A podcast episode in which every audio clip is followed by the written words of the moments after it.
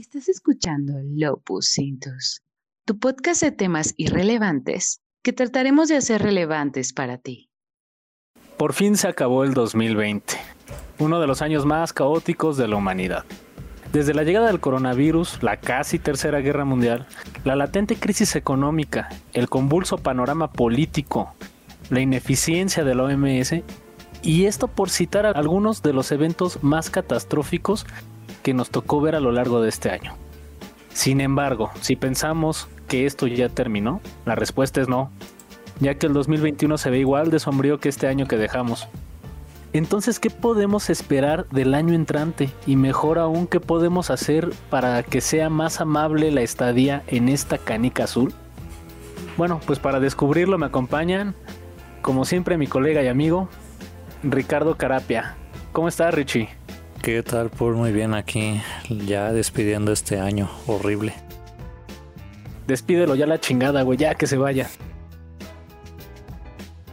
Y también nos acompaña nuestro colega y amigo, Alfredo Jiménez, a.k.a. El Oso. ¿Cómo estás, Oso? Bien, bien, aquí con sentimientos encontrados de que ya se acaba este año. Y pues no sabes cómo viene, viene el siguiente, ¿no? A ver qué tal nos va. Yo espero, parece que un poco mejor que este, pero bueno, vamos a ver. Sí, esperemos que mejore la cosa. Las opiniones vertidas en el presente podcast son con fines de entretenimiento. Te invitamos a sacar tus propias conclusiones. ¿Cómo arrancó el año? Bueno, para esto vamos a dar el precedente de tres eventos que fueron así como simbólicos, de los cuales nos dan como el contexto general de cómo se iba a suscitar el siguiente año. El primero fue la amenaza del coronavirus. La primera vez que supimos de la existencia del virus fue el 10 de octubre del 2019, y las noticias afirmaban que se pudo contener en el área de China continental.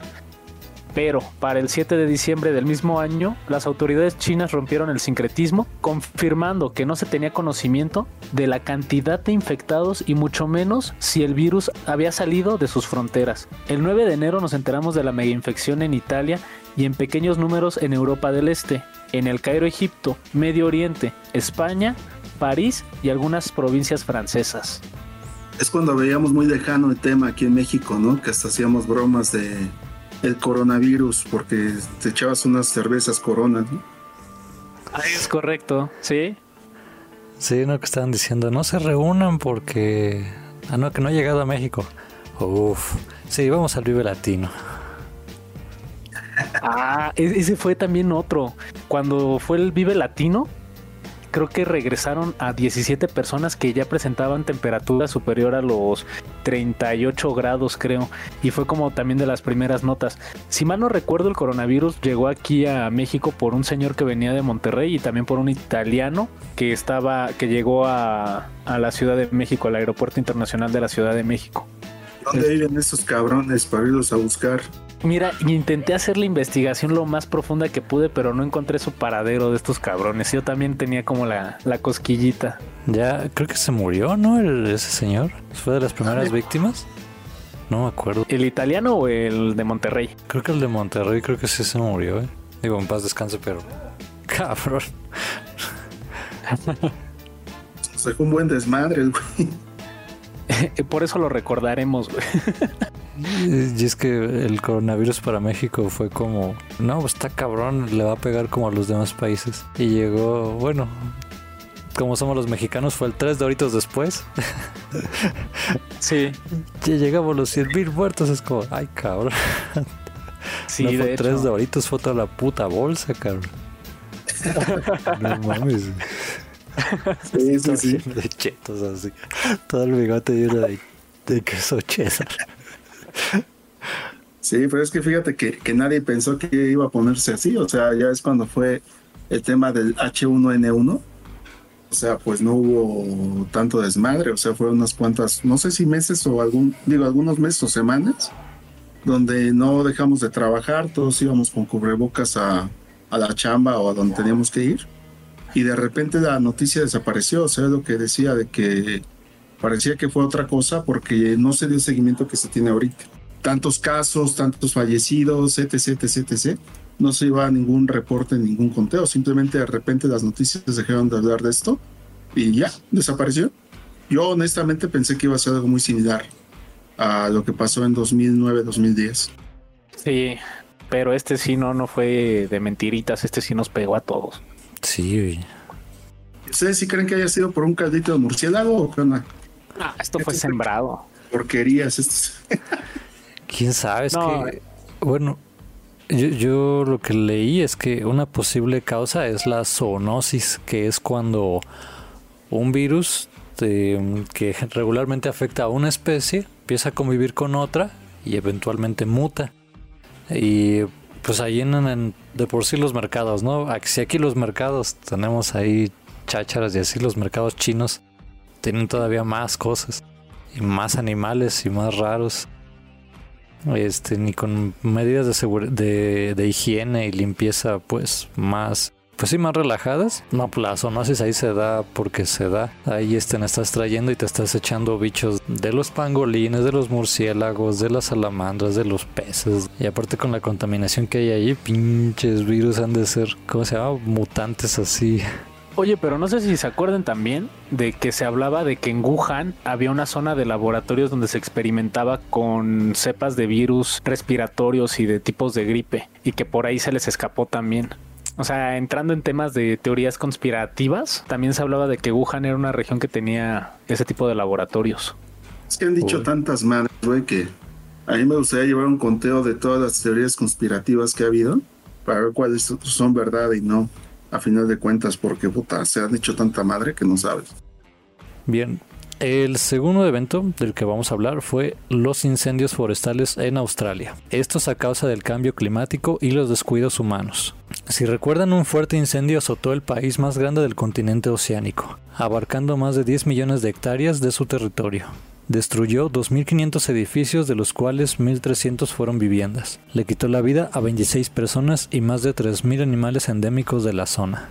También de las notas más fuertes, sensibles que hubo con relación a el inicio de año. De hecho, yo me acuerdo de un meme, y perdón que hable de, memes en esa situación, pero sí estuvo feo, de que está un cuate todo como quemadillo y está un mono como si fuera un maniquí abrazándolo con una playera que dice 2020 y le dice, esto fue enero, imagínate cómo nos vamos a divertir el resto del año. Acá, ¿no? Y bueno, ¿y si sabe la causa del incendio? ¿Simplemente Pues muchos, climático o qué pasó? muchos dicen que se originó por el cambio climático.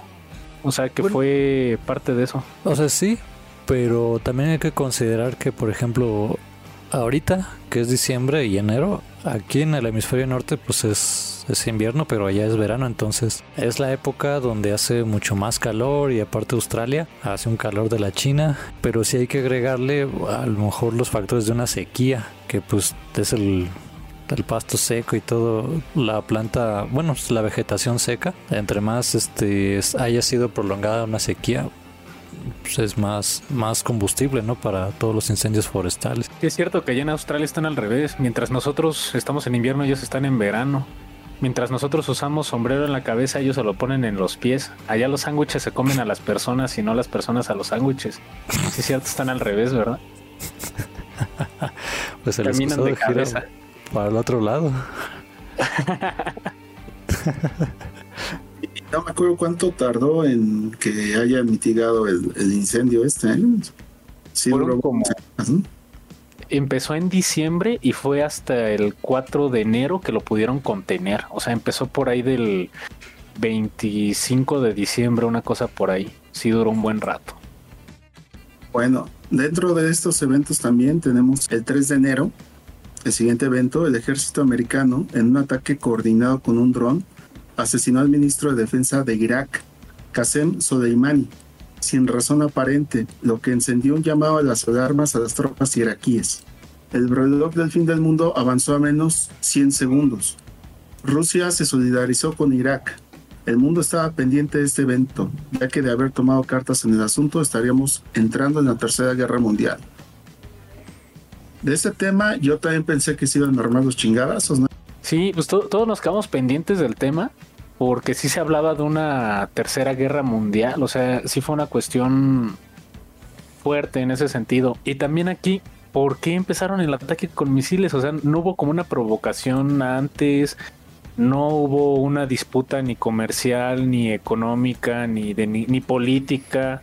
Simplemente hicieron el ataque y fue dirigido a este a Qasem Soleimani. Bueno, en realidad Irán junto con Turquía y Norcorea son, son de esos países bullies, güey.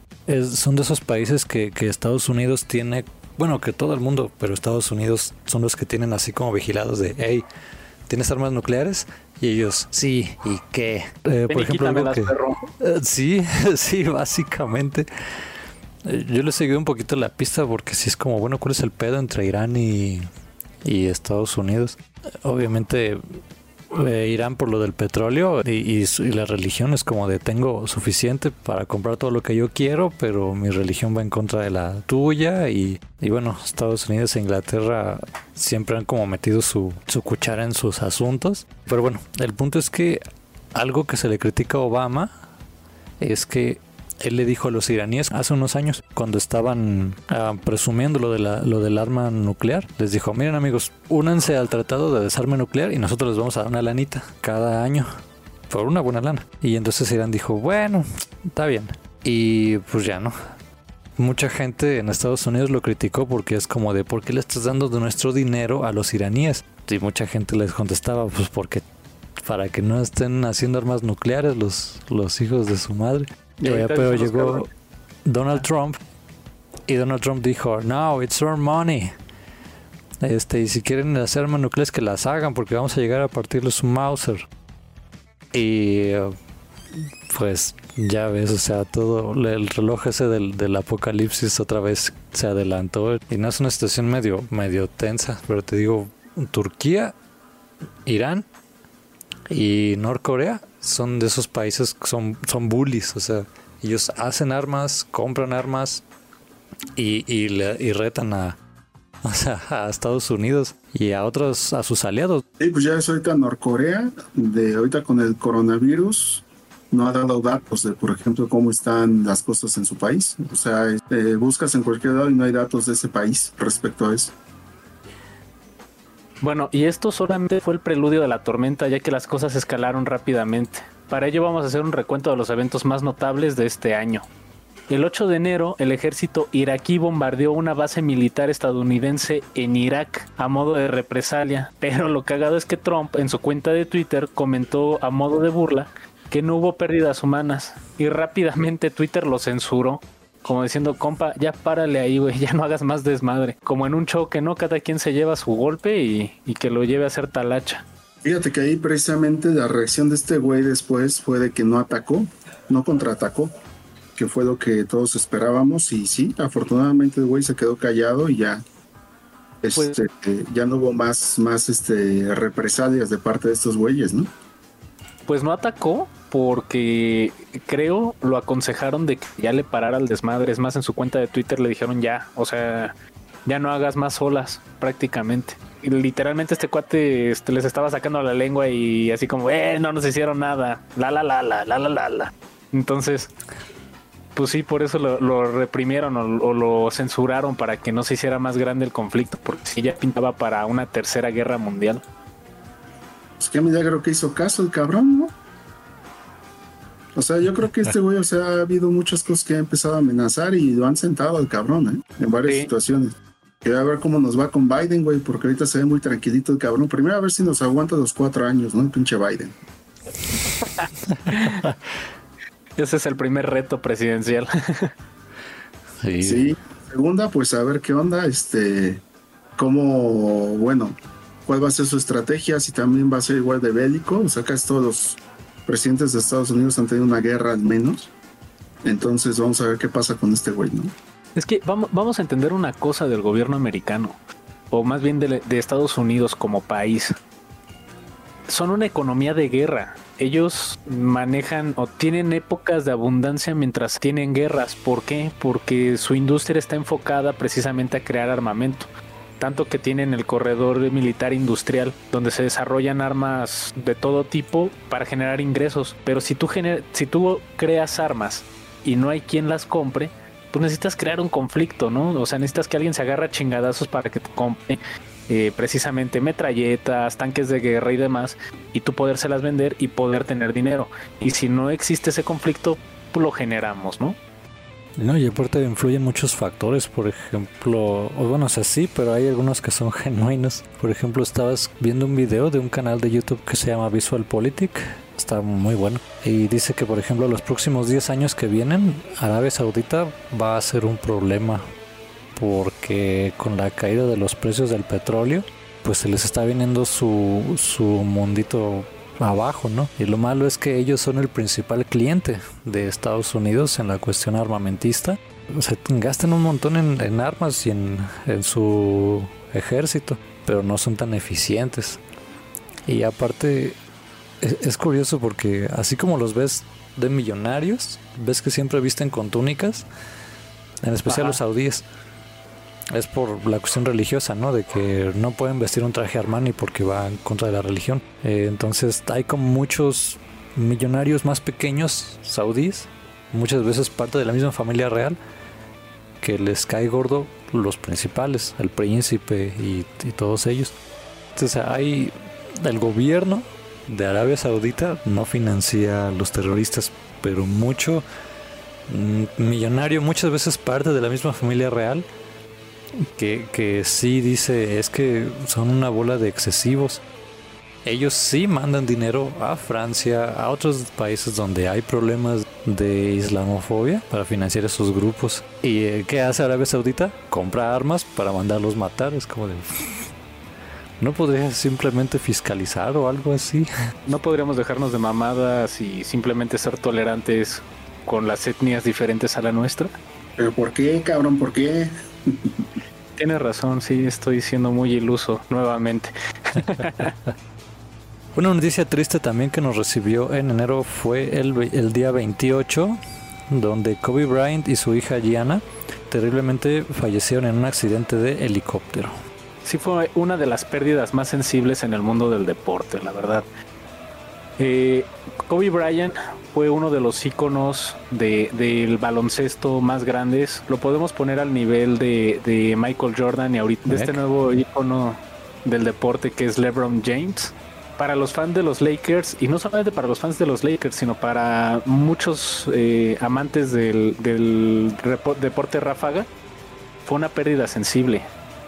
Y más también porque iba con su hija. Entonces, sí fue, o sea, en el mundo del deporte de entrada se puso de luto. Eh, pero ¿qué onda con el tema de los helicópteros? O sea, sí hay muchos accidentes. Digo, en Estados Unidos sí hay menos, pero se oyen constantemente accidentes de aéreos, pero en helicóptero, ¿no? En diferentes partes. En México pues hemos tenido varios. Digo que también, bueno, tiene otro tipo de contexto, al parecer, pero pues no deja de haber accidentes en helicóptero constantemente. No sé si sea un medio de transporte tan seguro como pinta, ¿no? Porque con un poco de neblina o algunas condiciones climáticas diferentes empiezan a haber problemas. Yo creo que si eres panista tienes más posibilidades de que se caiga tu helicóptero. y sobre todo si le ganaste la elección a alguien de Morena, pues es, es probable. Es probable que, que de repente ¿Qué Kobe iba a ser diputado del PAN o qué pasó ahí? Tal vez era parte de la mafia del poder, no sé. Es que dijeron que Kobe Bryant era de derecha. Lo que nunca especificaron es que era a la derecha ah. en, su, en su formación. Y entonces confundieron y ahí le generaron una pequeña falla a su helicóptero. Oye, entonces este Miguel Barbosa dijo así de, oh shit. No, de hecho, dicen que, que llegó Dios con su con su ángel más este capaz y le dijo, oye Ángel, ¿ya te encargaste de lo del COVID? ¿Que no era lo del COVID? en la madre. ah, qué Pues otro de los eventos importantes a principio del año fue que el 3 de febrero los pasajeros del crucero Diamond Princess fueron puestos en cuarentena en el puerto de Yokohama, Japón. No se les permitió desembarco ni siquiera el personal que se encontraba sano. Y realmente pues esto fue una noticia bastante sonada del tema de que estuvieron estos cuates más o menos del 3 de febrero al 18 de febrero ahí, este, pues así que en cuarentena, estos cuates hasta que los Estados Unidos, por ejemplo, mandaron algunos aviones para recoger a sus ciudadanos, que eran cerca de 400.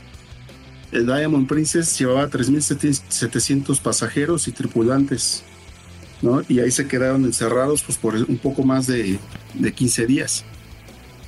Fíjate, ahí ya no teníamos mucha noción de qué había pasado con este barco, pero fíjense que después lo desinfectaron y lo pusieron en marcha ahí del 25 de marzo. Lo llevaron a, otra parte ahí cerca de Japón, por donde iban a cambiar todos los colchones y iban a hacer más temas de limpieza, precisamente con el barco este. Pero de esta tripulación y pasajeros 3.700 se infectaron 712 y murieron 10 personas que digo, fue un caso muy sonado y que le criticaron mucho al manejo al gobierno japonés. pero, ah. pero que iba a escalar a, problemas diplomáticos precisamente por ese manejo, ¿no? Que entre Estados Unidos y Japón. Ahí sí, para que veas, no, no tengo mucha referencia, nada más sí supe que fue criticado, ¿no? El gobierno de Japón por el manejo. Esto porque, bueno, pues ya después de, esta cuarentena decidieron algunos exámenes a, a los tripulantes y pasajeros Muchos de ellos habían salido negativos y cuando llegaron a sus países de origen, ahí resultaron ya con algunos síntomas, ¿no? Y generaron ciertos contagios en sus diferentes países. Es por eso de que se criticó mucho, pues, el manejo que tuvo el gobierno de Japón, aunque bueno, pues, ahora sí que había poco conocimiento del virus, que hasta la fecha también sigue habiendo poco conocimiento. No se sabía o no se supo cómo, cómo se pudo propagar a través de estos pasajeros.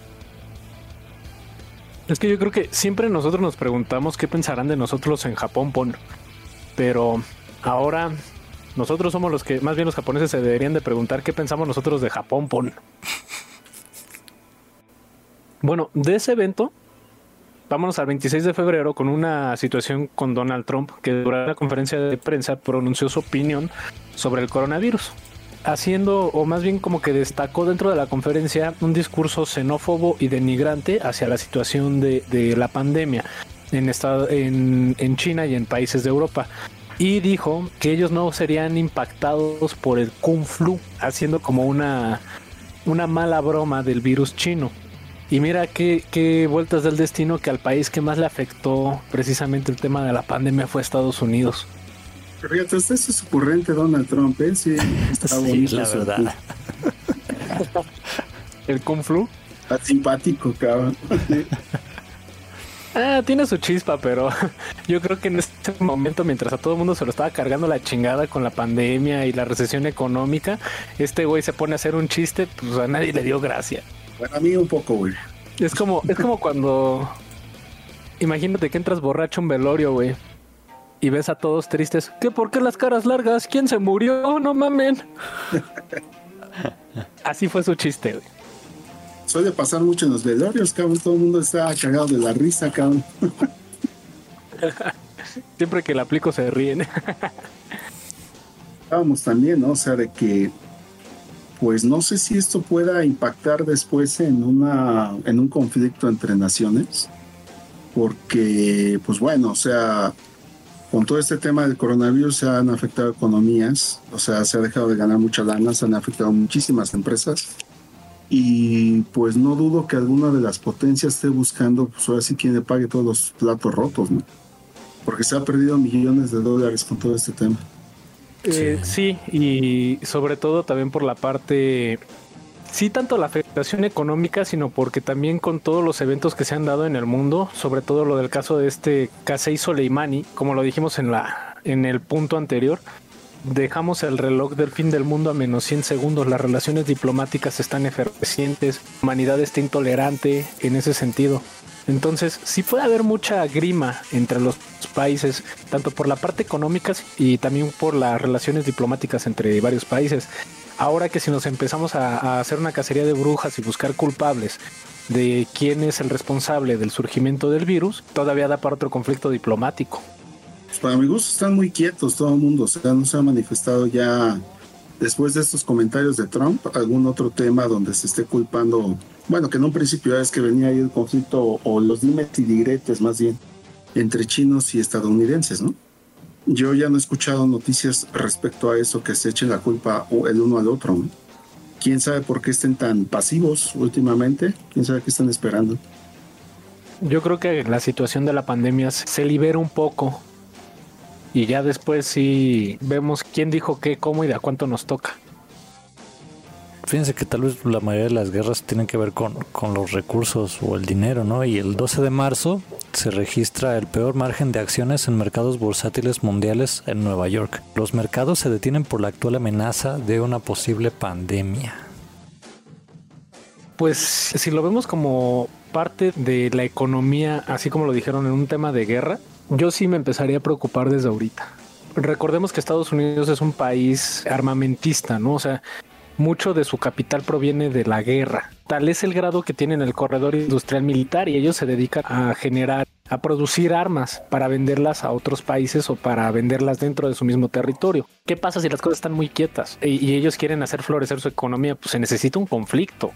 Y para eso, pues ellos podrían empezar a generar un conflicto para, para reactivar su economía a base de, de guerra, creo. Sí, que a chingadazos van a reactivar su economía. ¿Se acuerdan que también a principios de año se hablaba mucho de que Estados Unidos quería invadir este Venezuela o Colombia, no me acuerdo. Venezuela. Ah, tenía un conflicto con Venezuela. Eh, a principios de año tenía un, conflicto con Venezuela. Pero no sé qué tan cierto fue eso, porque luego ya es más el tema de la calentura de las redes, pero no sé honestamente si realmente había ese conflicto. Hubo reportes en las noticias de que se había tropas americanas en suelo venezolano motivo por el cual quién sabe. Y si es cierto, las redes sociales han como transgiversado mucho la información.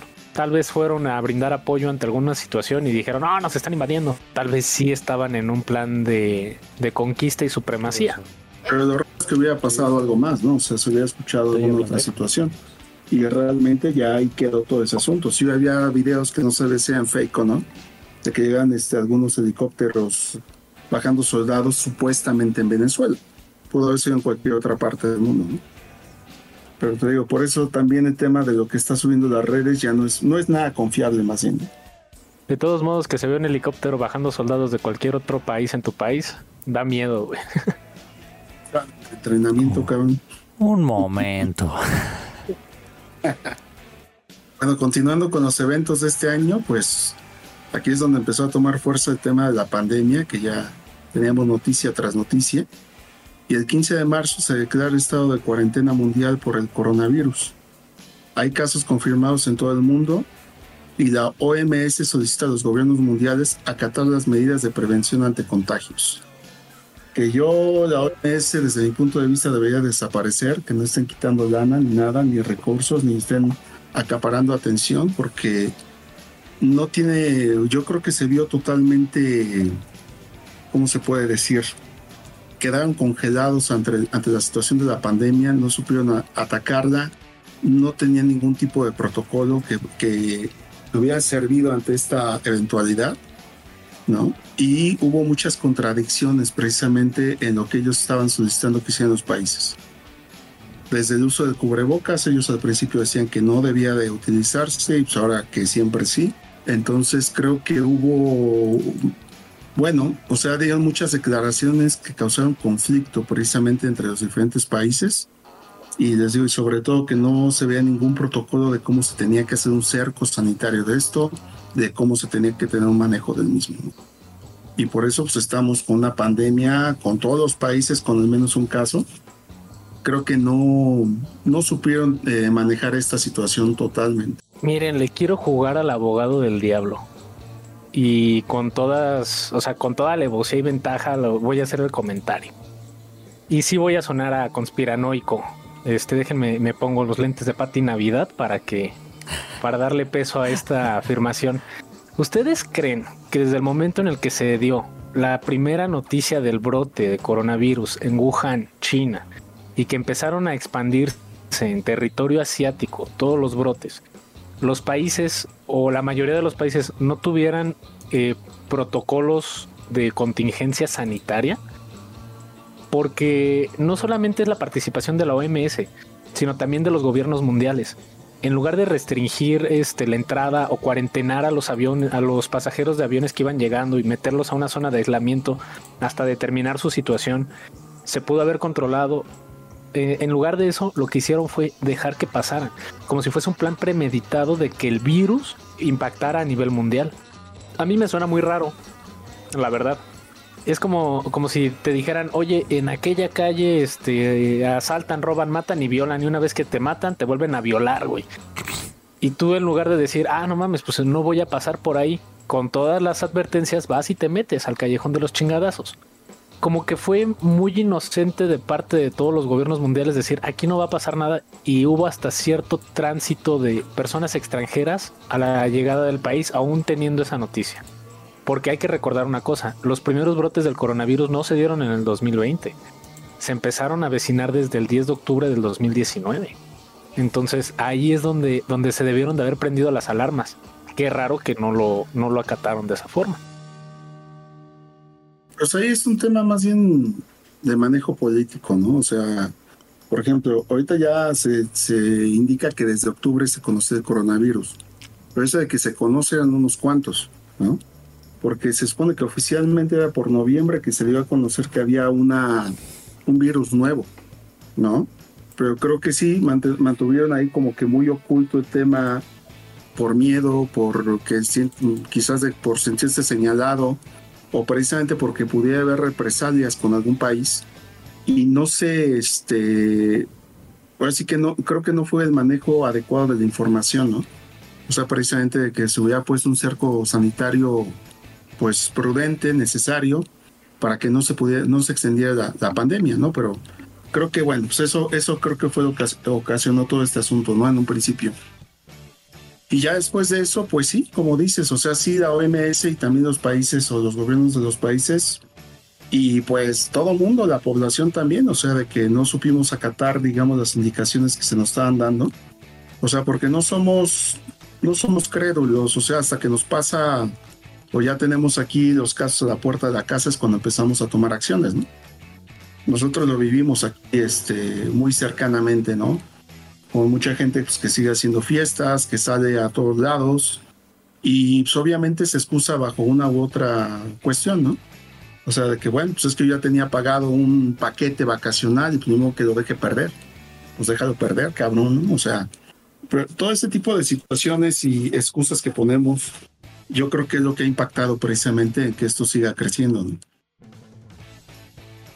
Pues sí, se pudo haber dado como esa negligencia o realmente fue algo planeado, no lo sabremos. Lo que sí vamos a lamentar fue lo del 25 de marzo. El 25 de marzo se suspenden las Olimpiadas en Japón. Se exhibe la llama olímpica en conmemoración del evento este es uno de los eventos más grandes de la, de la humanidad. O sea, entendamos las Olimpiadas como un acto en que todos los países compiten. O bueno, la idea de las Olimpiadas era una competencia deportiva que iba a ser como para enaltecer o como para, para llenar de gloria al país que se llevara más, más medallas y evitar guerras. Además de que dejaba un importante derrame económica en el país que era sede de las Olimpiadas, ¿no? Por todo el turismo que se genera. Entonces, eh, es triste, ¿no? Que, que por la pandemia se suspendan las Olimpiadas. Uno de los eventos que yo recuerdo desde mi infancia eran muy esperados cada cuatro años, así estar viendo las Olimpiadas, porque era un espectáculo, cada país se lucía con, con la preparación de la celebración de las Olimpiadas. La última tuvimos un nuevo himno de las Olimpiadas también. Recordarán que el anterior fue We Are the Champions de Queen. Ahora fue Survivor de, de Muse, el nuevo himno de las Olimpiadas. Y este año nos perdimos un nuevo himno. Entonces, triste, triste lo que pasó el 25 de marzo.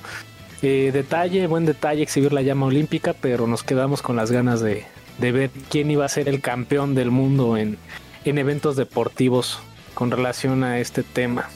A mí el último que, que, estuvo no me gustó porque Shakira no. Eso de Waka Waka y así no, no, no me late, güey. Pero esa fue del mundial, güey. Ah, yo no sé de deportes, güey. Creo que ya, sé, ya me exhibí. Fue del supertazón, güey. Bueno, ahí lo que sea, carreras, touchdowns, lo que sea, lo que sea. Fíjense, el 30 de marzo llega a Nueva York el USNS, el buque hospital de la Armada de los Estados Unidos, con la encomienda de brindar apoyo con la atención de pacientes que no tienen coronavirus y permitir al resto de los hospitales que puedan atender dicho problema. Esa fue también una super noticia, ¿no? De que se empezaron a habilitar el USNS para que todos aquellos que estuvieran hospitalizados, que no tuvieran síntomas de coronavirus, se trataran en, esos, en ese barco hospital y que los hospitales que estaban en tierra, o sea, no, no marítimos como el caso del buque, pudieran recibir gente contagiada de coronavirus. Eso es como lo que pasaba en Guerra Mundial Z, ¿no? Nada más que digo, aquí no fueron zombies, pero ahí ya ves que llevan a la familia de Brad Pitt ahí al buque. O sea, están, los amenazan de, de, correrlos si no, si no coopera este Brad Pitt y pues ya este. Por eso No, pues así sí coopero, güey. Así sí. Pero sí, un buque o una prisión son los lugares más seguros de un holocausto zombie, no del coronavirus. Pero fíjate, es que Nueva York, yo creo que cuando llegó este barco fue cuando Nueva York empezó a tener unos, bueno, eh, una cantidad de contagios bastante fuerte, ¿no? ¿Se acuerdan cuando nos admiramos al principio de la pandemia que dijimos en Nueva York ya excedieron los, los 28 mil casos? Y era así como, no te pases, 28 mil casos confirmados de coronavirus. No, ahorita llevamos en 81 millones, ¿no? A nivel mundial. Casos a nivel mundial son 81.900 casos. 81. 82 mil casos. Y, y, en Nueva York cuando dieron los primeros 28 mil fue así de, ay, no inventes. No, sí le están padeciendo. No, ahorita ya esa cifra quedó como juego de niños. Y ya en México ya tenemos 9.500 vacunados, ¿eh? O sea que ya, ya casi acabamos, chingado. Oh, huevo, huevo, ya creo que llegue mi turno. Sigan en la fila, nada más conserven su sana distancia. ¿Quién sabe cómo va a ser ese desmadre? Eh? O sea, de que te anuncien que vayas a un centro de salud, a un hospital de seguro. No sé cómo, cómo lo vayan a manejar, ¿no? O sea, ya para la, digamos, la población en general, ¿no? Pues ahorita el sector salud me imagino que están llevando las vacunas a cada centro de salud o cada hospital. Pero ya cuando le toque la población en general, quién sabe cómo va a ser la organización. ¿No podrán darla en gotitas o en solución para tomar? Porque me dan miedo las inyecciones. Sí va a haber gotitas para los que les dan miedo las inyecciones. No, no, no, eh, gracias. No, ya, ya, ya mejor sí, sí, la inyección está bien. Bueno, continuando aquí con, con, todo nuestro resumen, el 11 de abril es la última vez que se vio en público al líder norcoreano Kim Jong-un tras no aparecer en la celebración de cumpleaños de su abuelo Kim Il-sung. Se sospechaba que este estaba en mal estado de salud o que había fallecido. Sí, de hecho por ahí salió la nota que después salió su hermana a desmentir diciendo que no está muerto, nada más enfermó. Tuvo una operación pero sí hubo como ese misterio, ¿no? De que desapareció. Hay que entender que al principio de este año y durante la pandemia, Kim Jong-un, Vladimir Putin y Donald Trump estaban en boca de todos porque estaba muy efervesciente los conflictos políticos y las relaciones diplomáticas entre los países. Por eso que se desapareciera, creo que fueron como 15 días, llamó mucho la atención, ¿no? Y más por el tema de la pandemia, así que todos nos preguntamos, ¿se habrá infectado? ¿Se habrá muerto? Qué habrá pasado, ¿no? Pero ya después ahí salió su hermana a decir, no, andaba enfermo, te dio cholillo. Ya también se lo quieren chingar como a Castro, ¿no? Y es que a Castro, claro, no, ya, Castro, ya, ya murió, que no sé qué, y ve, ese cabrón duró un chingo de años, ¿no? Sí. ¿Y, dónde que este cabrón? O sea, es joven el güey, yo pensé que era más ruco, pero tiene creo que 37 años este güey. Mira, a sus 37 años este güey ya es emperador de un país. Yo a mis 32 ando viendo cómo chingados ganarme la vida y estoy haciendo un podcast. Pero eh, el que, el que no aparezca unos días y piensen que se murió es como... O sea, digo, se entiende, ¿no? Porque es, es un dictador. Pero es como los niños, ¿no? Así como de... ¿Dónde está mi perro? Eh, lo mandamos unos días al hospital. ¿Se murió? No, no se murió, hijo sí se murió. Pero sí, si se fijan en, la, en, las fotos de antes y después, o sea, está como, como ligeramente cambiado de su cara. Entonces, y siendo Norcorea, es como, híjole, quién sabe si sí si, lo hayan, hayan maquillado un doble, ¿no? Le pasó como el efecto. ¿Quién decían de los Beatles que se había muerto y que ahorita ya es otro? De Paul McCartney, el efecto Paul McCartney. Yo lo que siento es que en una base militar oculta ahí en Corea del Norte tienen un laboratorio con varios clones de Kim Jong-un. Cuando muere uno de ellos, reactivan la memoria y la conciencia de uno para que pareciera que nunca murió. Qué horrible. Pues sí, quién sabe qué onda, porque también fotos de ese cabrón hay pocas, ¿no? Pero sí hay, un- hay búsquenlo en internet, hay una comparativa y sí está diferente el vato, está diferente. Ahí lo tienen, querida Jauría. Si ustedes tienen fotos recientes de Kim Jong-un, por favor háganosla llegar a nuestras redes. y continuando con el mes de abril, el 13 de abril, esta pinche noticia como me, me, me da coraje. O sea, ya sé que ya pasó, pero me da coraje. El 13 de abril se da una manifestación en contra del confinamiento en Columbus, Ohio. Se congregan eh, más de 120 personas, hasta eso no fueron tantos, pero se, se congregan 120 personas afuera del Palacio Legislativo de, de Ohio. Neta, güey, o sea, te están diciendo guarda tu distancia, mantén, quédate en casa, todo el pedo. Y te pones pendejo. es como lo que pasa aquí en México, ¿no? De que, oigan, eviten las reuniones este, numerosas. Ah, no, yo voy a hacer mis pinches 15 años y me vale madre. Además nos falta una marcha, cabrón. que digo que ya ves que ha habido en Europa también manifestaciones, en Alemania y no sé qué otros países también ha habido. O sea, por este tema, o sea, de que ya no pueden estar confinados, ¿no? Quieren su libertad. Es que lo que creo que no nos ha quedado claro es que no nos están restringiendo la libertad, la libertad la tenemos, lo que están haciendo es un llamado a la conciencia social y ese llamado es evitemos más contagios. ¿Cómo se evitó la peste negra? Pues precisamente haciendo cuarentenas. Y bueno, en, en Europa medieval, durante la peste negra, sí fue un acto todavía un poquito más cruel, ¿no? Porque sí hacían cuarentenas, pero a todos los infectados los llevaban a casas comunales a, que hubiera un grupo de personas que los atendieran a bien morir. O sea, no los, no los curaban, los dejaban a bien morir, pero hubo mucho confinamiento. No creo que esa sea la situación que quieran que vivamos en esta pandemia, ¿no? O sea, de que, ah, tú te infectaste, te vamos a llevar a un hospital especial a que a ver si sobrevives, chingón, güey. Si no, pues también sales del hospital, pero en una bolsa negra. Y sabes, creo que el coronavirus ha venido a plantear un defecto de, pensamiento que tiene la gente que es que sus derechos son lo más importante. Es como de, güey, en primer lugar, o sea, sí, tienes derechos, ¿no? Pero alguien tiene que, que garantizártelos. Entonces, por eso está el Estado. Y si el mismo Estado te está diciendo que, que te esperes tantito, generalmente es por una razón. O sea, sí ha habido casos del Estado reprimiendo tus derechos, pero en la mayoría de estos países no ha sido el caso, ¿no? Y, y por ejemplo, antes, si te dijeran que no protestes porque nada más no protestes, pues ahí vamos de acuerdo que puede ser censura política, ¿no? Pero aquí te están dando las razones, lo estás viendo y la gente está empecinada en que su derecho es más importante que la vida y que las condiciones externas. Ahí es donde entramos en una necedad, ¿no? De, no, mis derechos, mis derechos. Ve Estados Unidos, tiene su- ese problema con las armas, ¿no? Ellos defienden su derecho a tener armas. Hasta que el niño agarra, eh, abre el closet, agarra el arma y le mete un plomazo a, otro niño. Pero es mi derecho tener armas, ¿no? ¿Sabes también qué siento que pasa con este tipo de gente? Que entendemos la cuestión de los derechos humanos como los derechos individuales. A mí que no me toquen, a mí que no me molesten, a mí que no me hagan, a mí que no me quiten. Oye, güey, pero eso no te pone a ti por encima de los demás. Sí. Si ahorita la medida es el confinamiento, pues sí se podría cuartear. Vamos a, vamos a jugar el juego que ellos juegan, ¿no?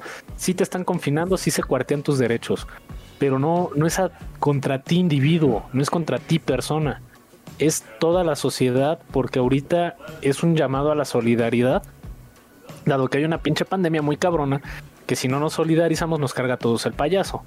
Eh, ahí sí, fíjate, hablando de aquí en el caso de México con Gatel, ya en los últimos comentarios, o bueno, en las últimas mañaneras que salía hablando del coronavirus, ya hasta yo lo veo con una situación como de cierto hartazgo al pobre. O sea, y digo pobre en buen sentido, porque ya nos dijo que nos tenemos que quedar en casa, que procuremos una higiene de manos y, y de sanitizar espacios, que este, usemos cubrebocas y todo. Y la gente lo sigue pues a contra la novia también. Sí, salió ahí dándole sus quicos a la Ese meme es muy bueno, el de cómo se contagia el coronavirus. Así, mira, presta. Pero ya al final ha dicho tantas cosas que tenemos que hacer para, para cuidarnos y la gente sigue diciendo, a mí me vale madre, yo voy a seguir saliendo, que ya lo veo en una posición de decir, chingan a su madre, güey, ya salgan, hagan lo que se les dé su gana, güey. Si se quieren cuidar, chingón, si no, no lo hagan, no pasa nada. O sea, ya lo veo él como harto de estar cuidando un rebaño, literalmente un rebaño, o niños chiquitos que no entienden, eh, no saben seguir instrucciones.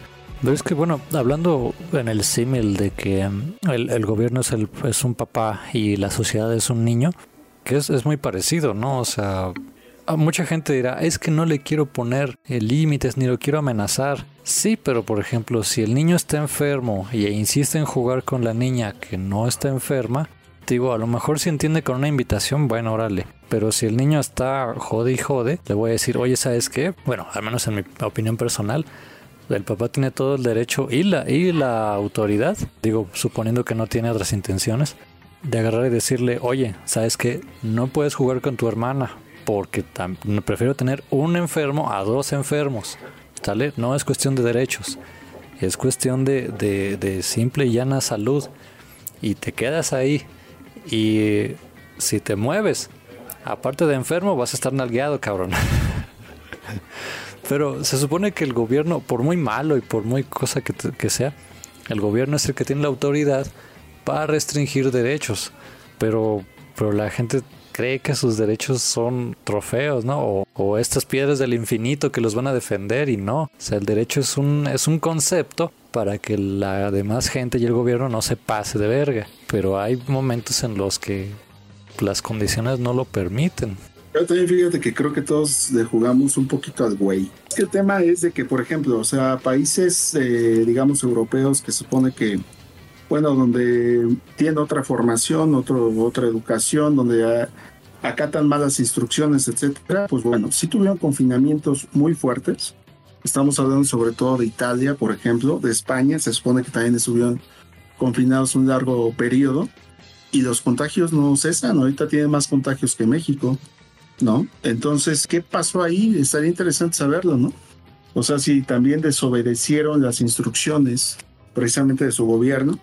Y si dicen, no, pues sí, nosotros nos quedamos en nuestra casa y bla, bla, pero la realidad es de que quizás seguían saliendo, quizás seguían viendo a más personas, etcétera, de una forma, pues no sé, sin que nadie se dé cuenta, digámoslo así. Pero pues, el tema es de que entonces, ¿por qué siguen tantos contagios, no? Y ahí digamos que sí es difícil precisamente dar argumentos para decirle a la gente, ya ves, quédate en tu casa porque sí funciona. ¿No? Porque realmente te digo, en países donde se supone que están acatando todo este tema del confinamiento, no funcionó. ¿No? Acá el problema en México, digamos que creo que es el sector salud, de que no tenemos un, un sector salud tan, tan bien preparado, con tantos recursos, y es por eso que tenemos tal cantidad de, de fallecidos, ¿no? digamos, pero en cantidad de contagios, digamos, por el tamaño de las poblaciones que, tienen, pues ahorita Alemania, España, Italia, Inglaterra tienen mucho más cantidad de contagiados, con respecto ahora sí que en proporción a la población que tienen. Tienen más cantidad de contagiados, es correcto, pero tienen menos cantidad de defunciones, cosa que en México hay más cantidad de defunciones que de contagiados. Y aquí hay que ver, o sea, como bien lo comenta Susan, no solamente veo yo el problema de México como el sector salud, sino también es el problema de que tenemos un deficiente sistema de salud. Tenemos una sociedad que no acata las medidas de sana distancia. Tenemos una situación económica complicada, que hay gente que tiene que vivir al día. Entonces, súmale todos esos factores y es el caldo de cultivo perfecto para, para una crisis nacional. ¿Qué te va a hacer entender no te cuides por ti, güey. Sabemos que a ti no te va a pasar nada. Cuídate por los demás, que no sabes si mañana van a tener la capacidad de poder llevar otra vez pan a su mesa, de poder atender a sus hijos o de pagar un servicio hospitalario como el que tú te puedes pagar. Ese es el problema realmente que en el que vivimos. No, no nos cuidamos por nosotros, nos cuidamos nosotros por los demás. Yo creo que ese sería un buen llamado a la conciencia. Y aparte, el, que los humanos somos crueles, ¿no? O sea, usamos esas situaciones de manera política. Mira, un, pequeño juego de charadas. ¿Quién soy? ¿Qué país soy? Tengo dos o tres partidos políticos, uno de izquierda y uno de derecha. Ahorita el de izquierda está en el poder. México. Espera, espera, espera. Tengo un presidente que muy mono, este, todos lo quieren, pero dijo, que el cubrebocas sí, que el cubrebocas no, que no cierren las fronteras, que luego que sí. ¿Va a haber bajada de impuestos durante la pandemia? No, no, no, no, no. Sigan pagando, esto tiene que funcionar. ¿Quién soy? ¿Quién soy? México, ¿Quién da más? Corea del Norte, güey. Argentina, Argentina. Brasil. Soy Joder, tío, que España. España. Bueno, él es China. Bueno, en realidad ¿sí la aplica, tiene? Aplica, sí, o sea, estaba viendo un, un, video de los españoles quejándose de, de esto. O sea, sus dos partidos políticos son el PSOE y no me acuerdo qué más. Ahorita el que está es Pedro Sánchez y no les bajó nada de impuestos ni, ni nada. Y también allá lo de mascarilla sí, mascarilla no. Y dije, no manches, es es el vivo reflejo de lo que está pasando aquí o nosotros el de allá, no sé, pero Sí, es lo que te iba a decir. Datos más, datos menos. Es la misma chingadera. sí, sí. Es que, a ver, aquí, aquí lo, lo que es el llamado, o sea, el- neta el llamado de la conciencia. Yo en lo particular, yo no necesito que se pare un presidente, un subsecretario de salud a decirme, güey, ponte un cubrebocas, mantén tu, mantén higiene en tus manos, eh, estamos en pandemia, mantén distancia. Yo no necesito que me lo diga. No te rasques los Yo huevos, güey. No te rasques los huevos. Viene. Yo veo que viene por ahí el, ma- el madrazo. Y pues dices, güey, pues no me voy para allá, ¿no? Tengo que, eh, tengo que acatar las medidas. Tengo que, cuidarme a mí mismo. ¿Por qué hacen tanto revuelo político que si el presidente dijo no dijo, güey, cuídate tú, déjate de... El presidente es igual de mortal que tú, cabrón. Es más, si el presidente no se cuida, ya estamos hablando de España y también de otros países de Latinoamérica. si el presidente no se cuida, no es motivo por el cual tú no te debas de cuidar, no es motivo por el cual a ti te valga madre y salgas con, con teorías de que no, es que eso son puras mamadas, eso no existe. Si fuera real, ellos estarían cuidando el doble. No, güey, o sea, sí ha habido casos, o sea, el coronavirus sí existe. Nada más que a algunos les afecta más que a otros, ¿no? Es como la mota, no a todos les pega igual. Entonces, por favor, cuídense. Y eso de los derechos humanos y mis derechos individuales, mira, nos los venimos pasando por el arco del triunfo.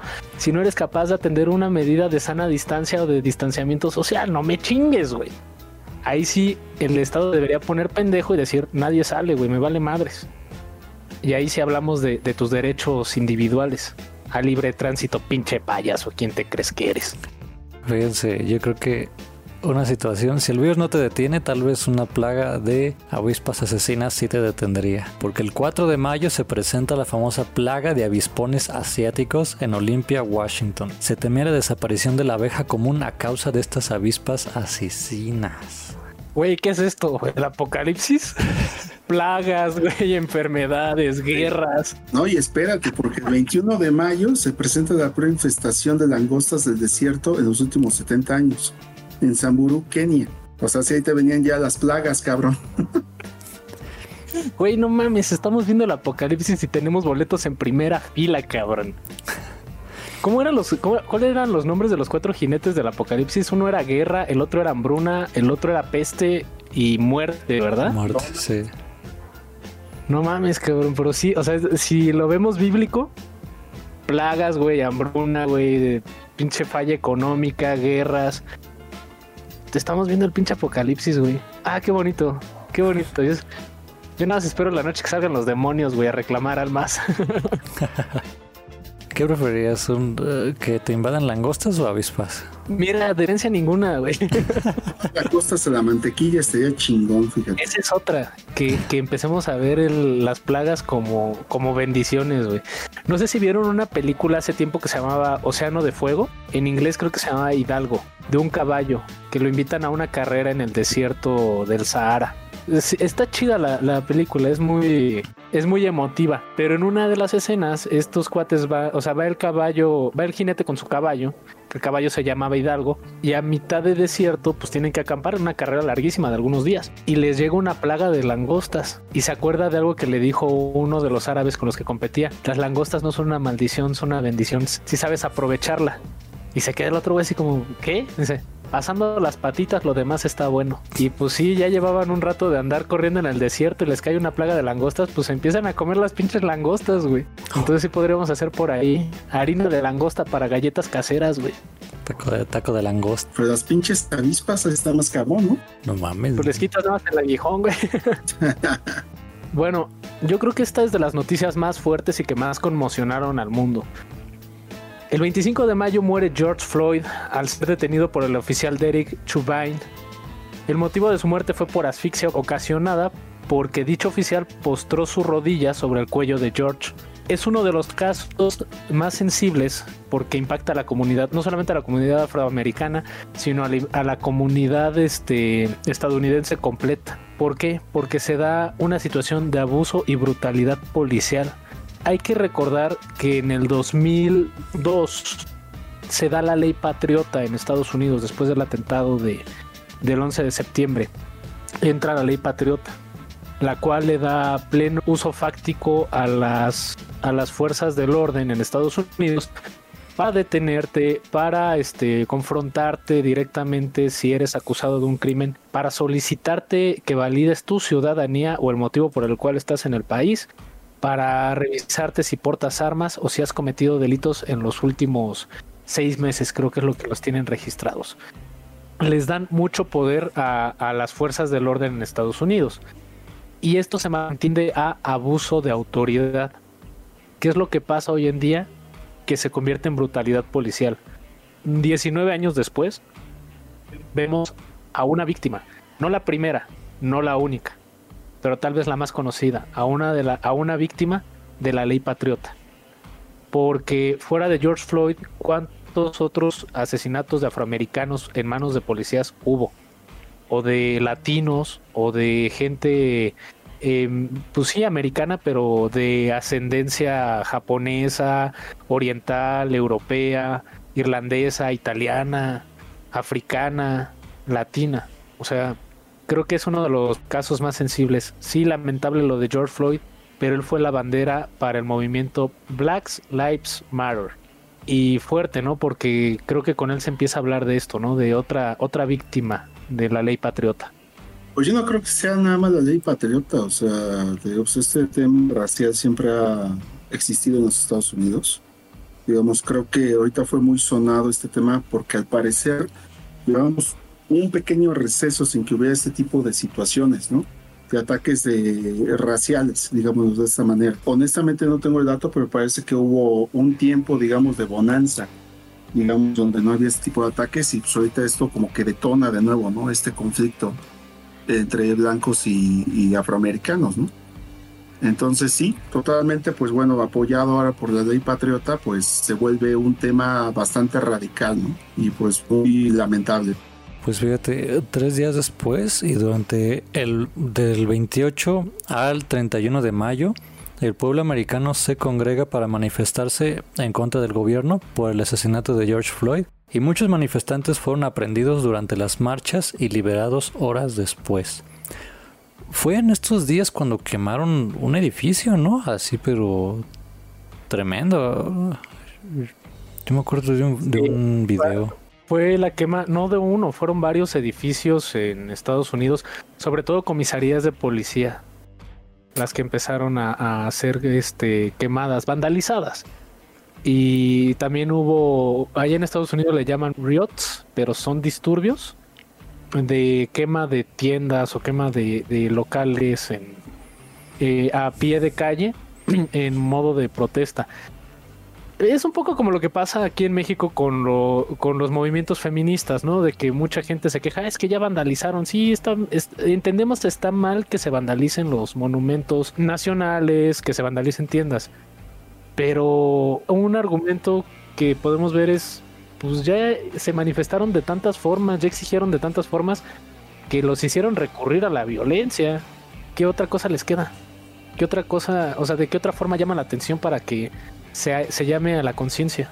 Eh, fue tan fuerte el movimiento Black Lives Matter que en la calle, creo que es la avenida Washington, la que lleva a la Casa Blanca, se pintó un letrero amarillo que dice tal cual Black Lives Matter y se rebautizó con ese mismo nombre allá en Estados Unidos. Pero, ¿sabes? Bueno, aquí yo voy a, a ser el abogado del diablo. o sea, sí, eh, sí, está, sí fue un abuso lo que, lo que pasó y creo que los cuates estos los, los acusaron de homicidio. Pero lo que yo en la manera personal siento que, que, es el verdadero problema es como dices la ley patriota y creo que también en Estados Unidos a nivel federal los policías tienen una especie de fuero hay una ley que los protege contra mm, eh, procesos legales, sobre todo durante el cumplimiento de su deber, lo cual genera que ellos, este, si quieren partirle su mouse a alguien negro, a alguien chino, a alguien latino, a alguien homosexual, a alguien que se acostó con su esposa, por cualquier razón, ellos nada más tienen que argumentar que fue en el uso, en el cumplimiento de su deber y las, las cortes no se meten con ellos. Aparte de que ya sí hay sindicatos de, policías. Entonces. Pero, ok, ellos tienen ese fuero, pero que los protege. Pero entonces, ¿quién protege al pueblo de esta gente, güey? Exacto, es que ese es el, debate. Más bien, sí, sí, pon que haya un tema de, de odio hacia los afroamericanos, pero en general, el estigma que tienen los el estigma que, cargan porque son pobres, no porque sean negros. Pero la pobreza los ha llevado a que incurran en criminalidad, sobre todo en ciertos barrios. Entonces los policías, júntales que saben que no les pueden hacer nada y que llegan con miedo y que llegan este con prejuicios de que, de que probablemente los van a atacar. Ese es el caldo de cultivo perfecto para violencia. O sea, ahorita, por ejemplo, o sea, sí, sí está, sí está bien el movimiento y todo, pero también hay que, hay que checar este realmente qué se puede hacer, porque digo, estos cuates se empiezan a vandalizar. ¿Y quiénes son los que empiezan a capitalizar ese odio hacia el status quo? El Partido Demócrata, este, los candidatos de otras etnias.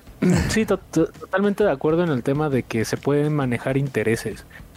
Sí, y... mucho cuidado. Y es una práctica muy cabrona, la neta. O sea, es más, vamos a poner un ejemplo muy, si quieren aquí, en corto. Cuando empezó el movimiento del Gay Pride, el orgullo gay, ¿no sacó Doritos, unos Doritos arcoiris?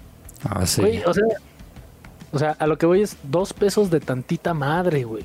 Porque neta vale más el pinche capitalismo y el montarte en un movimiento para hacer publicidad de un producto no me chinguen. O sea, estamos hablando de que hay vidas de personas, eh, o sea, las vidas de las personas están en juego, por eso se manifiestan, por eso el movimiento Black Lives Matter. No quiero imaginarme que el día de mañana con este movimiento salga Doritos a sacar Doritos Black, no me chinguen. Se están montando en movimientos sociales donde la vida de las personas están en juego para promover productos a mí sí me indigna. Ahí sí, los defensores de los derechos individuales, ¿dónde están culeros? Ahí sí salgan y manifiéstense. Bueno, pasando a otros temas. No, ni madre, aquí vamos a desglosar esto hasta que lleguemos a la raíz del meollo, güey. Bueno, deja voy por tus doritos o de la cena, cabrón, espérame. No, ahorita, ahorita aplico un sneakers así como está ahorita. Siguiendo con, con los eventos de este año, el 30 de mayo se lanza el cohete espacial Falcon 9, un proyecto de SpaceX de Elon Musk en colaboración con la NASA. El lanzamiento tuvo lugar en el puerto espacial Kennedy. Sí, de, de uno de los proyectos. Ah, Elon Musk estuvo muy activo en esta pandemia, de hecho. De hecho, él es antipandemia, ahorita que me acuerdo. Tiene ahí varios este, conferencias, TED Talks, hablando de que esto, o sea, no dice que el virus no exista. Él afirma que el virus existe pero que es una forma de control social. Sí entramos en el tema Pati Navidad, pero lo que sí ha sido un hecho es que Elon Musk no ha detenido su industria, sigue él muy activo con este proyecto, que también hay un, dato curioso. El 30 de mayo que se dio el lanzamiento del, Space, del SpaceX, se lanzaron aparte otras ondas y se vio en el cielo como en una trayectoria diagonal cómo ascendían los cohetes mucha gente que estaba por la zona lo confundieron con ovnis y empezaron a dar reportes de avistamientos. Pero este Falcon 9, ¿para qué? que, ¿Cuál es el, su fin, básicamente? Porque parece que, es, que iba a ofrecer servicios de lanzamiento de satélites, algo así he escuchado, y transporte de carga hacia la estación internacional. Sí, de hecho es parte y parte, porque también el proyecto eh, SpaceX, eh, bueno, lo que trata de hacer es una, una especie de turismo VIP para gente que quiere pasar sus vacaciones en el espacio. güey. Todavía no andan en viaje, ¿no? ¿O sí? No, no, no, no, apenas están en pruebas. Fíjate que lo que tiene es que es parcialmente reutilizable en dos etapas. Usa como propelentes queroseno para cohetes RP1 y tiene una carga útil aproximada de 22.800 kilogramos. Es como 21 toneladas más, más o menos. Casi 23. Ah, la primera etapa es capaz de aterrizar para ser reutilizado en nuevas misiones, ya sea volviendo a tierra o sobre una, sobre una nave dron. Así que, querida Jauría, los que tengan la capacidad de irse de viaje al espacio, este, vayan ahorrando desde ahorita. Cuando se reactive la economía, se podrán dar una vuelta en uno de los cohetes de SpaceX. Mándenos un chingo de fotos. Ay, me, me traes una, una piedrita lunar. Bueno, eso, eso fue con relación a Elon Musk, pero vámonos de vuelta a Estados Unidos. Primero de junio. La policía dispara de forma violenta a manifestantes en Washington, D.C. tras disturbios por el movimiento Black Lives Matter. Aquí las cosas ya se están saliendo de control. Una cosa es que si trates de, de- de tener una manifestación, entendemos el tema de los disturbios, pero si ya la policía estaba manchada con el homicidio de George Floyd, dispararle a un manifestante en pleno movimiento, de, o sea, de Black Lives Matter, ¿cómo los deja parados ahí? O sea, ¿cómo, ¿cómo queda la policía después de que mataron a un hombre matando a otro, güey? Ahorita fíjate que me acordé de una mega pendejada, así tal cual, que, que empezaron a hacer algunas personas en Estados Unidos. ¿Te acuerdas del reto George Floyd? Ah, sí, también. Es que pinches gringos, güey. Me cae la madre. Eh, esa es de las cosas que... Hay, hay muchas cosas que le admiro a Estados Unidos. La verdad es que son una sociedad muy práctica. O sea, todo lo resuelven con fines muy prácticos. Pero hay otra facción de la, de la sociedad que digo, güey, o sea, a ustedes les pusieron cerebro o se los cagaron en la cabeza, güey. Porque, ¿cómo haces el reto George Floyd, el cual consistía en ponerle la rodilla en el cuello a uno de tus amigos y ver cuánto aguantaba?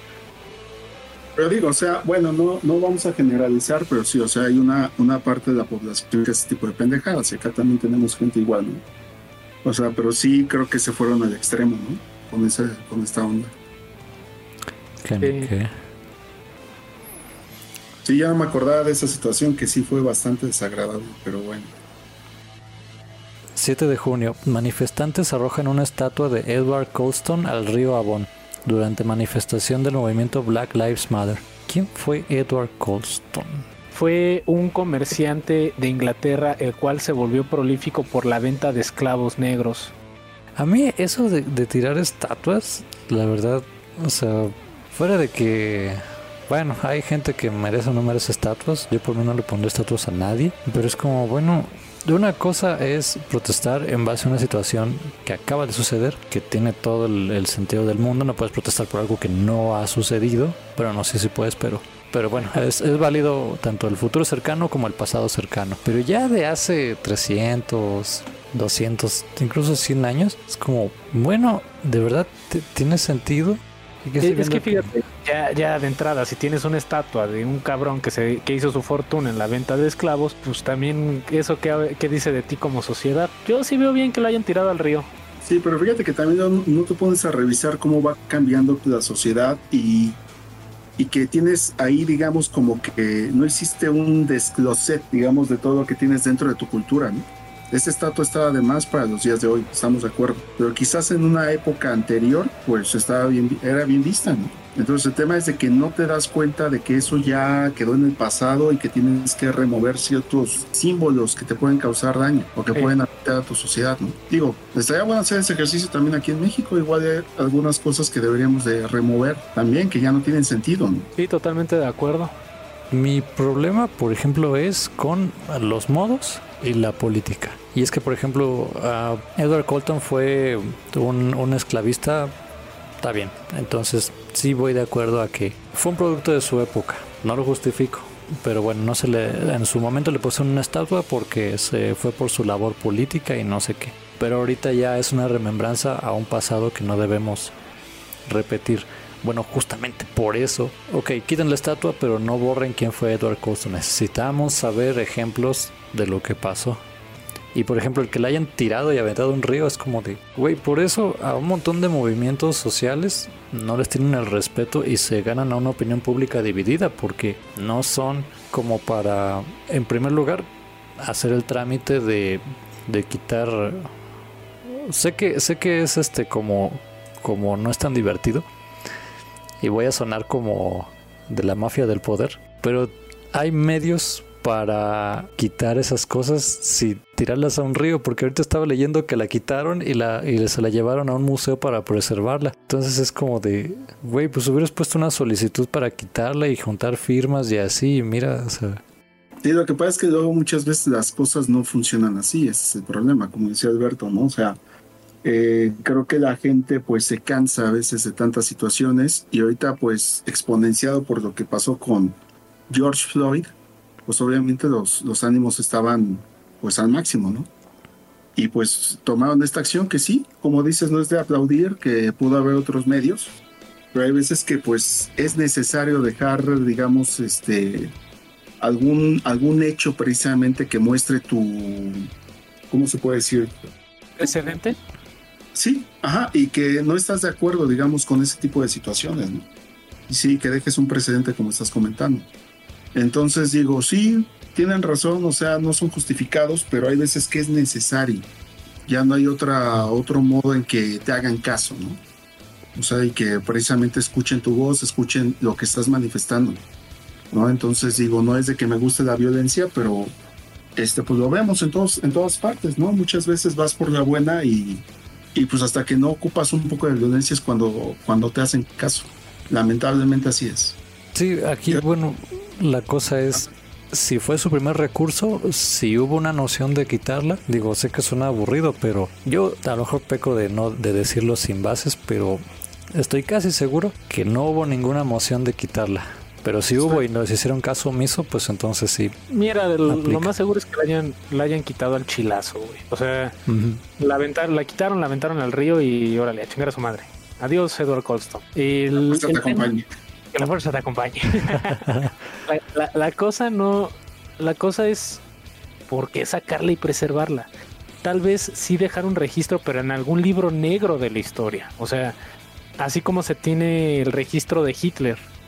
Oye, pues fue una persona que generó un holocausto, una masacre muy grande de judíos, que este, inició una guerra expansionista entre el 38 al 47 y sí, o sea, es un referente histórico, digamos, es el referente histórico de lo que no se debe hacer.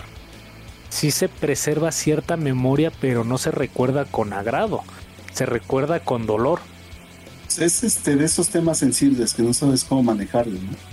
Es como ahorita el ejemplo del Museo de Memoria y Tolerancia que tenemos acá en Ciudad de México, que a mí en lo personal se me hace un acierto, es un recordatorio de lo cabrón que fue esa situación, ¿no? el tema del holocausto.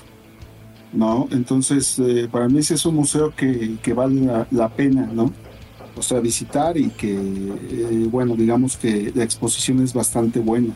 Y precisamente sirve para eso, para que quede el recordatorio de lo que somos capaces como humanidad, ¿no? De hacer a la misma humanidad. Entonces, podría ser una iniciativa similar, digamos, de que se preserve en algún lado, pero con esa intención, como un recordatorio, que no se nos olvide de lo que somos capaces. Y bueno, y continuando con todo este tema de las manifestaciones, pues hubo una más el 15 de junio. La policía de Albuquerque, Nuevo México, detiene un grupo armado que disparó contra un hombre durante las protestas de este mismo día. La sociedad está polarizada con relación al tema de Black Lives Matter en Estados Unidos. Y triste, ¿no? El hecho de ver cómo hay quienes defienden el movimiento por lo que se le hizo a George Floyd y quienes lo atacan. Y nuevamente es un llamado a la conciencia, o sea, ha crecido tanto la intolerancia humana que, que tenemos que, que someter a esa facción de la población que, que nos hace ruido. O sea, no, hay que entender una cosa, no nos hace ruido porque porque estén pidiendo algo malo, nos hace ruido porque tal vez va en contra de nuestras ideologías, pero más bien ahí deberíamos plantearnos, ¿no deberíamos cambiar nuestra forma de pensar? O sea, terminarle disparando a manifestantes porque no estoy de acuerdo con sus ideas. Ah, sí. Ah, en, en ese caso sí estuvo. Eh, estuvo bien, o sea. Ellos tienen derecho a manifestarse, estén o no estén en lo correcto. Pero si la policía o alguien llega a abrirles fuego, eso ya es este terrorismo, básicamente. Era poco me faltó para decirles hijos de su puta madre, pero creo que ya se los dije.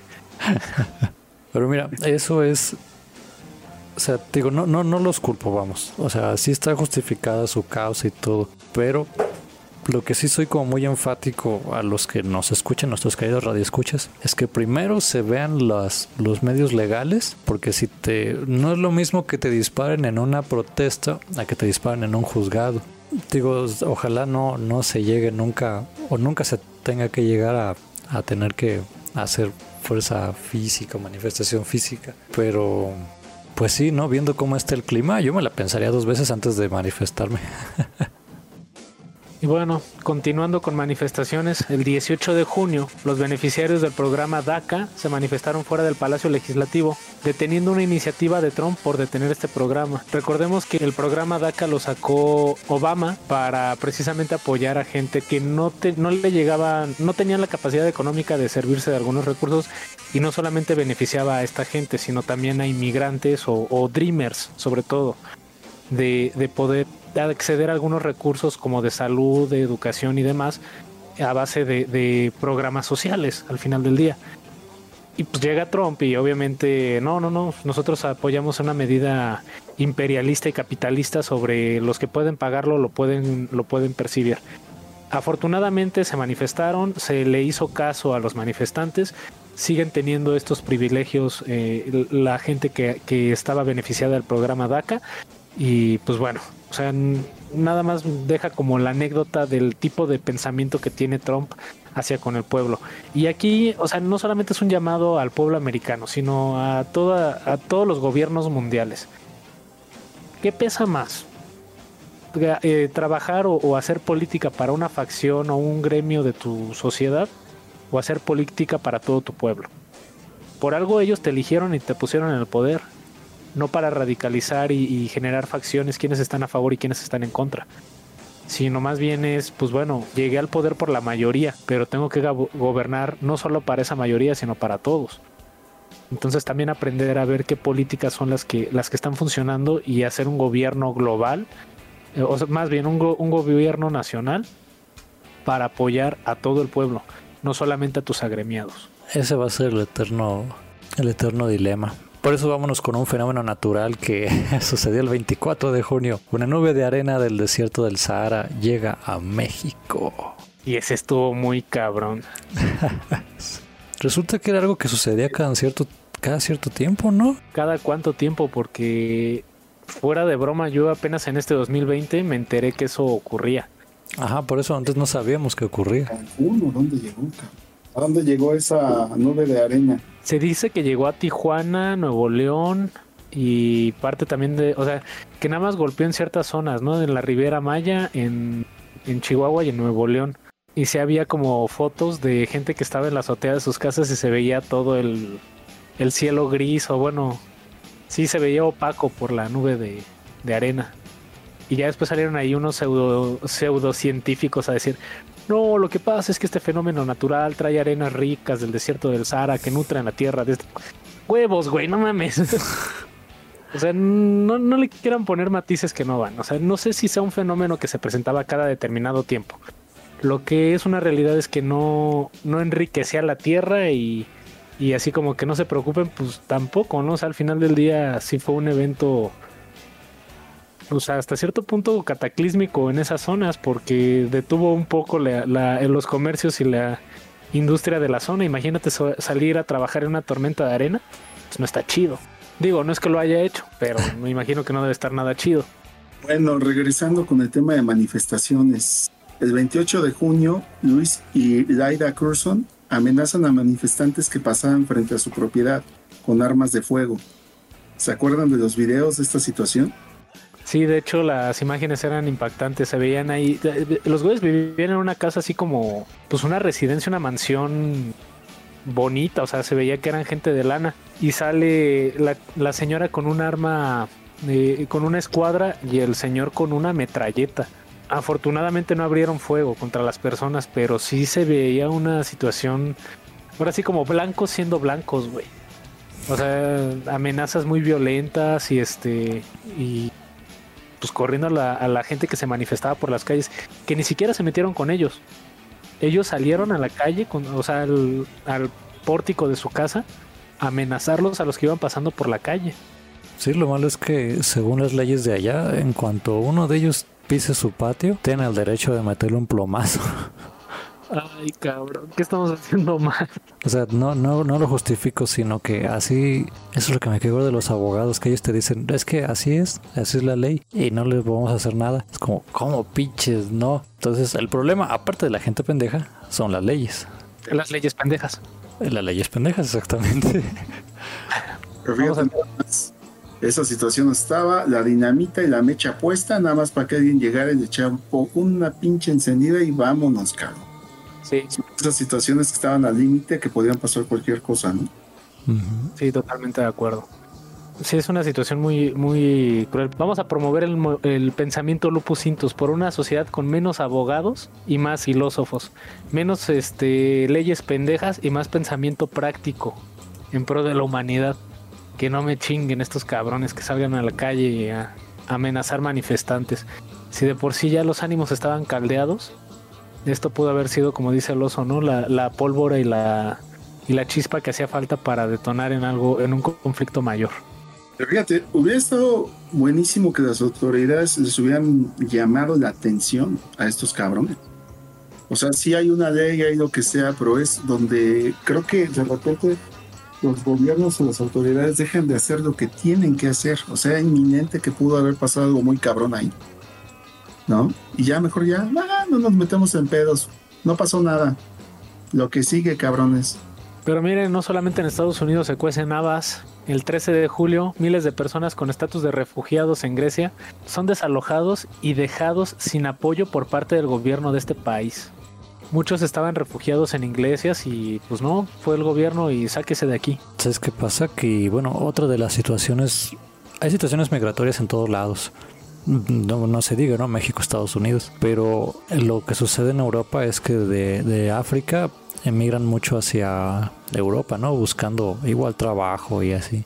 Y Grecia, al estar como en el, en el mar, lo que es Grecia, Italia, el sur de Francia. Hace poquito hubo una también de que están saturados de, de gente refugiada. Unas islas de España, creo. Creo que las Canarias. Pero porque han llegado oleadas de gente. La situación con los migrantes hay que entenderla como que es gente que sale de su país, se arriesgan, literalmente se arriesgan, para buscar mejores condiciones de vida que en su país no encuentran.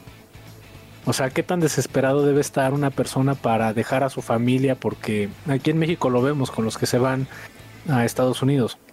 Dejan a su familia, dejan su tierra, lo que conocen, para irse a jugar la vida a otros lugares donde van a encontrar pues esperan mayor prosperidad económica y poder mandar dinero a sus comunidades de donde vienen. Y aquí la, la cuestión es, ¿quieren solucionar el tema migratorio? Ok, no les digo que les den libre tránsito a los migrantes si esa idea no les gusta. Pero ¿por qué no entonces los gobiernos o los países con más poder económico, más pudientes, ofrecen alternativas de apoyo también a otros países que les brinden condiciones mejores de trabajo, de salud, de vivienda y que les enseñen también a estos países a cómo desarrollar ellos sus propias condiciones de, de trabajo para que la migración no sea un pedo el día de mañana, sino que se sientan ellos más cómodos de, ah, mira, me quedo en mi país, me quedo con mi familia, tengo trabajo garantizado, tengo este sistema de salud, o tal vez sí, las situaciones económicas no son las más favorables, pero mis hijos pueden tener eh, educación y pueden tener este salud y ya poco a poco las generaciones van creciendo y se van volviendo más este sólidas, van encontrando nuevas formas de, generar nuevos trabajos. En lugar de agarrar y chingue su madre, váyanse todos de vuelta para su pueblo y, y a- y generan un conflicto diplomático entre países, porque también eso se da.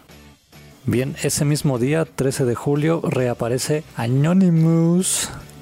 el grupo de activistas, dando un mensaje amenazando a la policía de Estados Unidos por la ineficiencia contra el caso de George Floyd. También hackearon la, radio de la policía donde pusieron la canción de Fuck the Police y a su vez hicieron aseveraciones donde acusan a la OMS de tener intereses particulares durante la pandemia y que no podían apoyar de forma certera a los países por sus intereses comprados.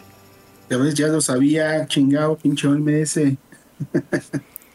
Bien hecho por esos cabrones, denles una cerveza. Fíjate que a la OMS se le acusa de ser, sí se le ve que está comprada por China, sobre todo. Por eso Estados Unidos le quitó el financiamiento porque dijo, China ahorita es su principal enemigo. Pero mira, justamente como lo hablamos en el podcast de, de ciberatentados y revolucionarios, este tipo de grupos son a los que deberíamos de, prestarles atención. Son a los grupos que deberíamos de tomar en cuenta su, su información. No en todo, porque también sabemos que Anonymous ha cometido grandes calabazas, ¿no? Pero en este tipo de casos sí vale la pena voltearlos a ver porque han sido como muy certeros en el tema de generar movimientos culturales o cambios de pensamiento apoyando precisamente este tipo de, situaciones, ¿no? O sea, si estás viendo que la policía de Estados Unidos se vuelve ineficiente, pues denúncialo, señálalo, hazlo público. Que, que, no se quede nada más en la cuestión de que ah, ya pasó y se quedó tras muros, ¿no? Nadie se enteró y también acusando a la OMS, pues, si estás viendo que estos güeyes no están haciendo su chamba, pues también señálalo. Eso es lo, que yo veo valioso de, de, Anonymous. Denles una chela a cada uno de esos cabrones. Es interesante, ¿no? La aportación de estos güeyes. Hay que ver cómo siguen más adelante, ¿no? Si no se ven influenciados por algún movimiento, por algunos intereses. De momento, pues interesante lo que han, lo que han sacado a la luz, ¿no? digamos, sí poniendo el dedo en la llaga, ¿no? Es correcto. Fíjense, otro, otro evento totalmente diferente, digamos, pero que también causó gran impacto fue el 9 de agosto. Fue, eh, una fuerte explosión que sacudió los puertos de Beirut, Líbano. En un principio se pensó que fue un ataque adjudicado al grupo extremista Hezbollah y minutos más tarde se cambió la versión de que fue un accidente por derrame de químicos inflamables. Pero sí fue un mega putazo esa explosión, me acuerdo perfectamente de los videos que a los que tuvimos acceso y estuvo cabrón, o sea, sí la gente que estuvo cercana, pues yo creo que la pulverizaron, cabrón, de, la magnitud de, este impacto, ¿no? No sé si ustedes vieron algunos de los videos.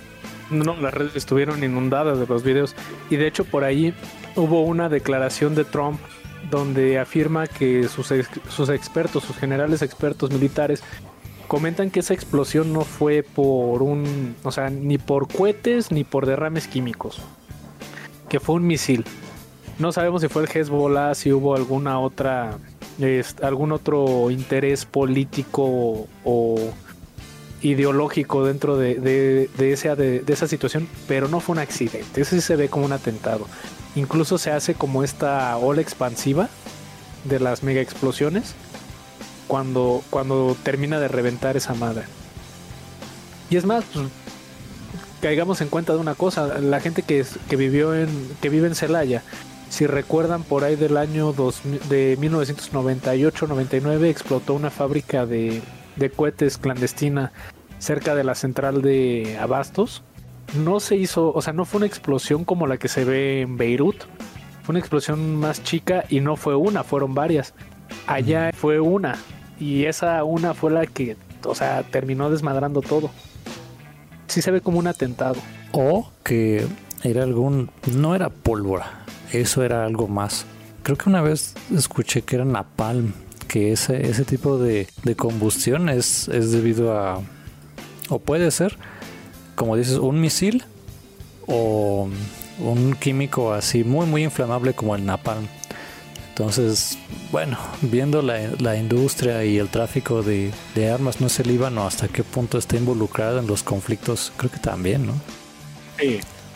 Sobre todo Beirut, que están ahí en la franja de Gaza, siguen en guerra. Sí. Entonces, eso era algo, no era pura, no era pura pólvora. Aquí ya sabemos de explosiones de pólvora, como dices, ¿no? Y no solamente Celaya, ¿no? Ve hace poquito. ¿Cuáles han sido las últimas? Digo, sin afán de, tocar heridas, pero para hacer conciencia. Hace poquito en Querétaro, ¿no? Hubo una. Yo me acuerdo de la de Tultepec. en estado de... Tultepec, son un buen. En Tultepec van varias. Sí. Estas son mínimas comparadas a estas madres. No, sí, o sea, se ve una explosión que, que no, no inventes. Y de hecho por ahí hubo varios este, youtubers, sí de corte paranormal y de misterio, pero que subieron videos en infrarrojo donde antes de la explosión se ve un proyectil. No sabemos si los videos son truqueados, el- o sea, va- vamos a comentarlo tal cual. No sabemos si los videos son truqueados o son reales pero de que sí podría caber la posibilidad de que no fue una explosión de químicos inflamables, pues está muy cabrón, o sea, la forma en la que explota está muy raro, o sea, se ve se ve como que algo orquestado, pudo haber sido un atentado, pudo haber sido un accidente, pudo haber sido que alguien este ahí en un submarino de misiles sin querer este presionó el botón rojo y dijo, "Uy, la cagué, perdón." No sabemos. Escape, escape, escape, escape. No, sí, algo hay ahí. Ya para que haya salido Trump a decir que sus expertos en balística y demás afirman de que eso no fue una explosión accidental, ya también habla de, de otro calibre de situación. No, es que yo a Trump no le creo ni madres, cabrón. sí. No, digo, ahí el tema es de que no salió alguien más, digamos, este el gobierno de Inglaterra o de algún otro país a, a- afirmar lo que dijo este güey, ¿no? Eso sí, también podría dejar margen de duda a pesar de... Pero miren, el 28 de agosto vuelve a salir Elon Musk al tema. Da a conocer su próximo proyecto, el Neuralink, una interfaz neuronal para obtener, para poder operar dispositivos digitales. El proyecto aún está en fase de pruebas, pero ya están avanzando en cuestión de, insertar un chip que pueda ayudar a monitorear tanto las funciones neuronales y estas convertirlas en órdenes hacia dispositivos digitales. Y ahí dio una conferencia el día 28 donde presentó a tres cerditos, uno con dispositivo, uno, co- uno sin dispositivo y uno al que se lo habían puesto y se había retirado. Eh, Se le había retirado el dispositivo. Eh, ¿Qué se comentó de este tema?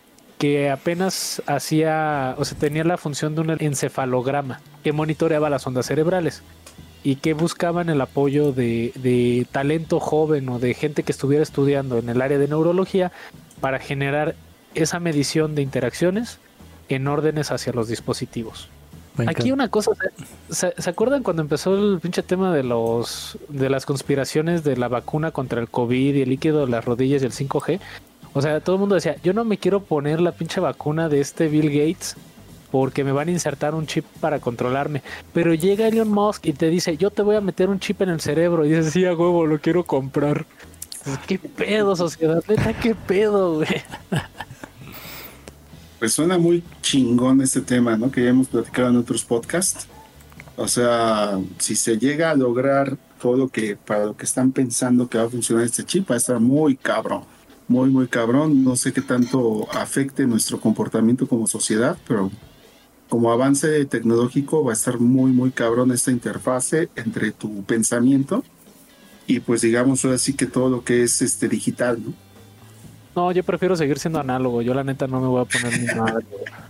No, imagínate que esa madre le falle la batería y te suelta una descarga en el cerebro. No, está cabrón, güey. Te deja así todo este cuadrapléjico o se te calienta la batería y te quema el coco, güey. No, o sea, no, no, no.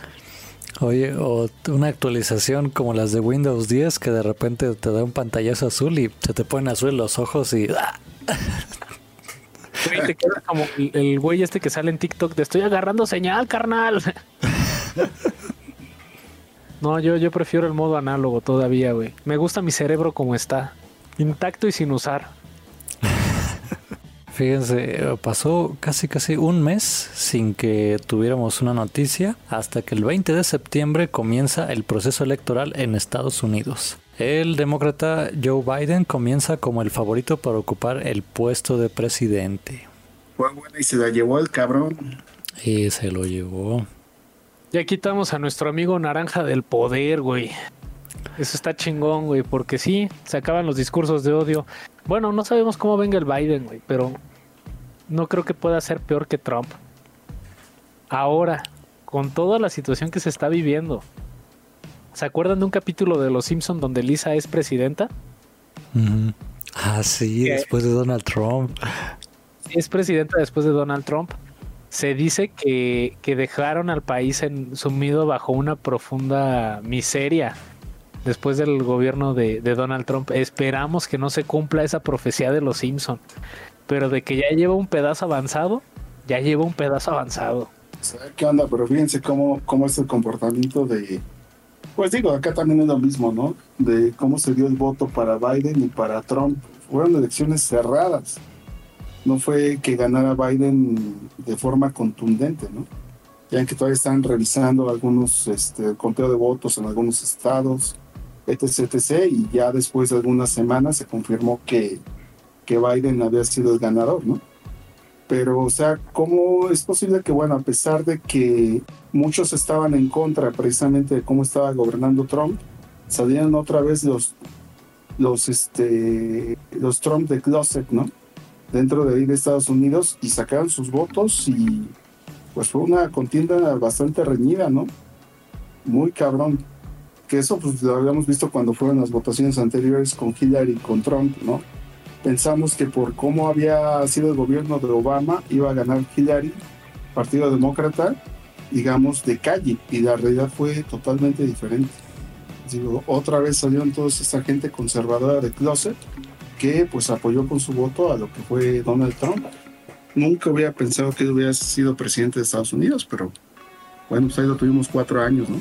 Y mira, ahorita, ahorita que me acuerdo de que dices que fue casi un mes en el que no hubo noticias. Sí hubo una, ahorita me acuerdo, pero no, no estoy seguro si fue julio, agosto, que se anuncia el lanzamiento de la vacuna rusa, la Sputnik B. Ah, También fue como una, una declaración así, eh, como decirle a los gringos, nosotros te ganamos la carrera espacial, también te ganamos la carrera en la, en la vacuna.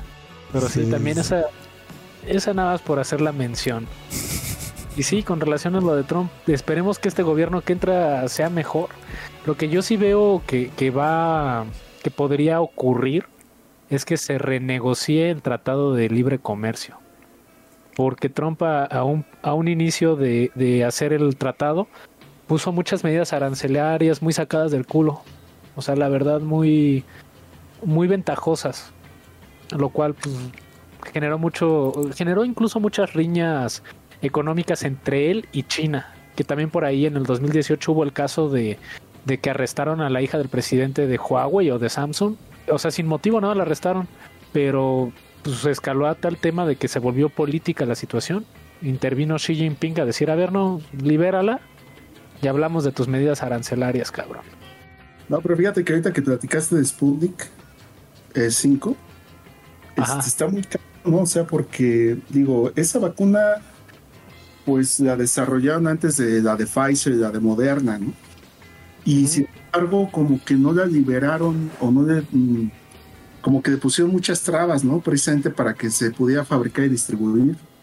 Y pues ya ahorita ya llegó la de Pfizer, ya llegó la de Moderna, cuando se supone que la Sputnik estaba desde meses atrás, ¿no? Sí. O sea, también es este tema de intereses muy extraños, ¿no? Que se manejan a nivel mundial. Y que bueno, pues por este tema, pues no tuvimos una Sputnik unos meses antes. Quizás ahorita lleváramos ya 100 vacunados en México, ¿no? Pero pues en fin, digo, no sé qué haya detrás de todo esto e incluso no sé en qué países le estén aplicando Sputnik. Si, sabemos algo de los rusos con relación a desarrollo científico, es que son una, un, grupo de personas muy clavadas. Son gente que le mete mucho dinero, muchos recursos e infraestructura y ponen a, sus, a su gente más genio a trabajar en situaciones para llegar a una resolución. El- ¿Quién sabe por qué? O sea, sí, el tema de las trabas que le pusieron a la vacuna, obviamente yo veo como que hay intereses comprados, pero igual y pudo haber sido una mejor vacuna que la de Pfizer y que la de Moderna. Digo, por cómo se manejan los rusos en esas áreas. Sí, sí, sí, yo creo que valdría la pena saber un poquito más de eso, ¿no? Pero bueno, así que está fuera de nuestras manos y pues a ponerse la de Pfizer, cabrones. y después, eh, el 21 de septiembre, otra de las noticias que hubo este año fue que el huracán Beta golpea el Golfo de México, dejando graves daños en Estados Unidos. Si no me equivoco, fue en Texas y Luisiana, ¿no? Sí, sí, de hecho. Y qué gacho, ¿no? Que, que se esté dando esa situación. Digo, o sea, no es que esto no haya ocurrido años atrás, pero sí parece como todo, o sea, si se hiciera una película del 2020, yo la titularía Apocalipsis. Bueno, el 25 de septiembre, vámonos a noticias de aquí, de nuestro México. El movimiento Frena en la Ciudad de México exige la renuncia de López Obrador. Y se volvió motivo de burla porque al momento de que empezaron a, montar casas, o sea, casas de campaña, literales casas de campaña, sobre el zócalo, una fuerte ráfaga de viento se llevó volando estas casas donde se supone los manifestantes hacían paro sobre el zócalo. Esto, pues bueno, fue motivo de burla nacional. Fue motivo de burla por lo mismo, ¿no? O sea, de que decían ellos que se iban a refugiar ahí y terminaron nada más montando un espectáculo. Chale a mis amigos de frena. No mamen, pónganse el tiro. Y otra cosa, exigir, exigir la renuncia de un presidente porque te cae mal, no es motivo, güey. No sean mamones también. Son una mamada de, de, de oposición, güey. O sea, es por eso que te digo que en vez de, de protestas, ya sea violentas como tirar una estatua o quemar una comisaría, o no más pendejas como, a- como montar su, sí, su campamento ahí en el Zócalo, primero deberían irse a la batalla legal. Y no lo digo porque me guste, lo digo porque es como darle un, un, periodicazo en el hocico co- en su propio juego a, al mismo gobierno. Pero, por ejemplo, yo aquí voy a... Tengo una persona muy cercana. No voy a decir quién es, pero a mi papá... Digo, esta persona muy cercana no le cae bien López Obrador y dice que es de no la inteligencia y todo esto. Pero le digo, es que mira, por ejemplo, con lo de los que dicen que tienen nexos con el narco. Bueno, sí, pues por eso debemos legalizar la droga, yo le digo, porque así tenga o no tenga nexos, quitamos un montón de problemas, no nada más el nexo. No, es que ese cabrón, quién sabe qué, o sea, no, no escuchan, son un chiste, son un chiste de oposición y entonces como de, pues por eso los descalifican. Bueno, pero al menos creo yo, sí. Es que yo no me quiero burlar de los de frena, pero a estas alturas me pongo a pensar, güey. ¿Quién les diseñó esa estrategia, güey? ¿Samuel García o qué pedo, cabrón? ese cabrón es el es justamente por eso como tú, tú lo ves y te ríes de él por eso AMLO este valida su discurso porque él es la caricatura perfecta Sí, güey. Insisto, no es cuestión de burla, pero neta, güey, ¿en qué estaban pensando, cabrón? iba a pasar después de, que dejaran las casas de campaña? ¿Cuál iba a ser el siguiente movimiento? ¿Le iban a pedir más ideas a la CIA?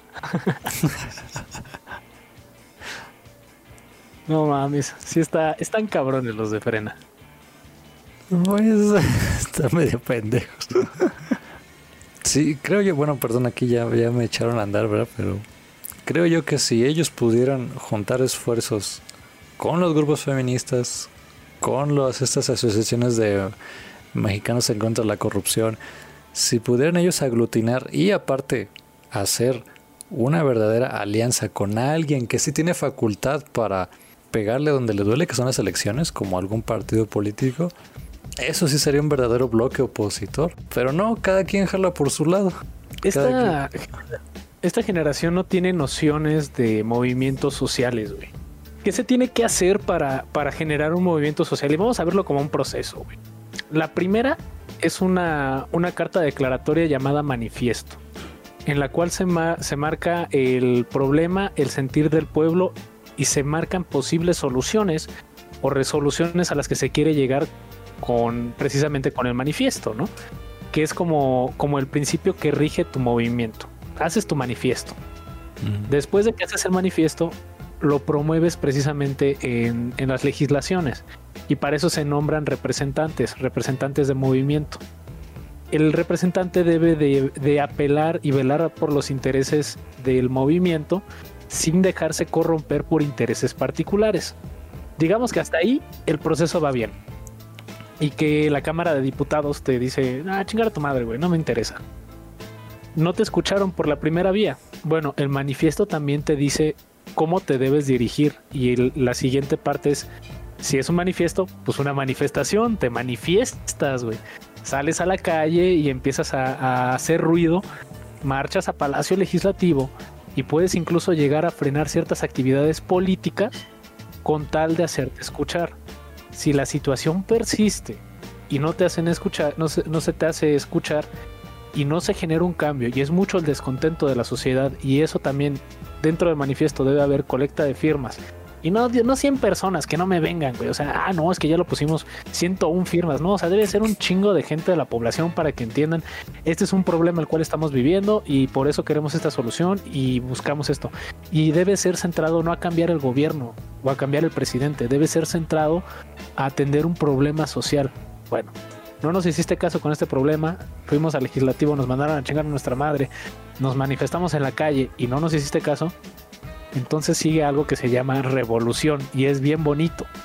No porque te levantes en armas, no una revolución armada, no mamen, sino la revolución puede ser un paro o cese de labores absolutas o también desobediencia social en el pago de impuestos. Este, o dejar la industria si trabajas para gobierno, de abandonar tu puesto de trabajo para que la gente que realmente esté ahí sienta la inconformidad de no ser atendido. Esa es una forma de revolución pacífica. Entonces sí, hablamos de cambios.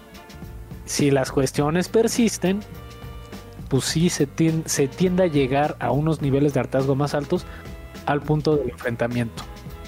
Pero ese es como el proceso, ¿no? O sea, de hagan una carta declaratoria, llamen la manifiesto, expongan, nombren delegados, vayan al Parlamento o vayan a la Cámara de Diputados, al Congreso, y expongan los puntos, vean los pros y los contras, negocien, si no, agárrense a chingadazos. No vayan a poner casas de campaña allá fuera del pinche Palacio Legislativo que se las lleva el viento, güey. Lo que Es el viento se llevó.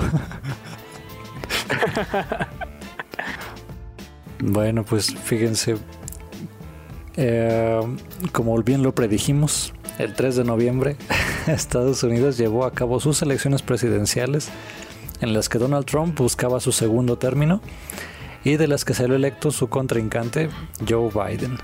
Todo esto acompañado de un clima político tenso con protestas y acusaciones de fraude. ¿A quién se parece? Este güey no podía irse sin solo de pedo, ¿no?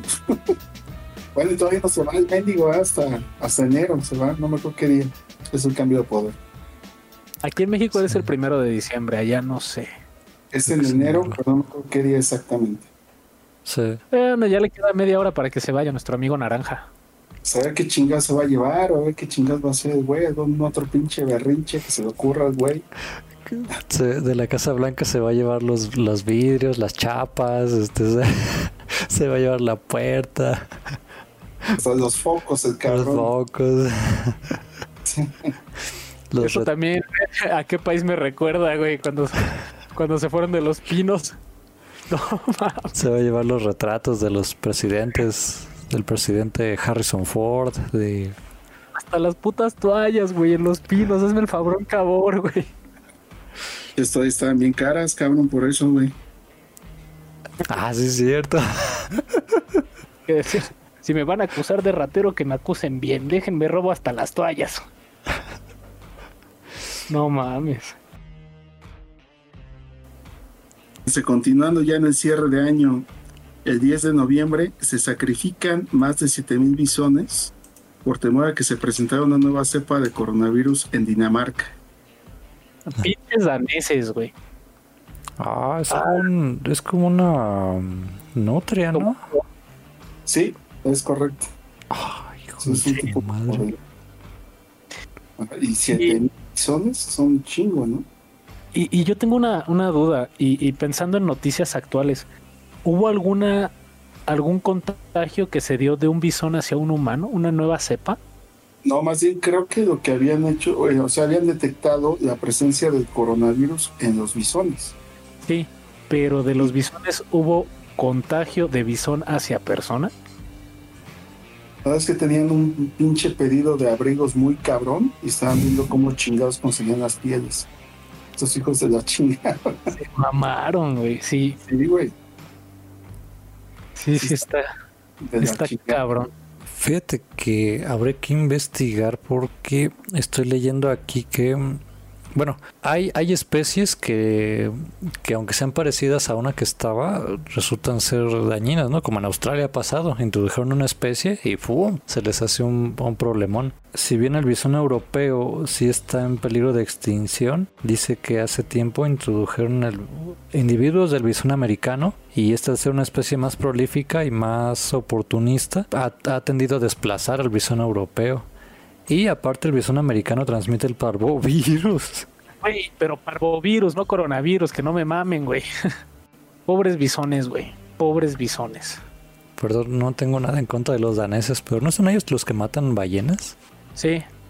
Que Los tienen, daneses.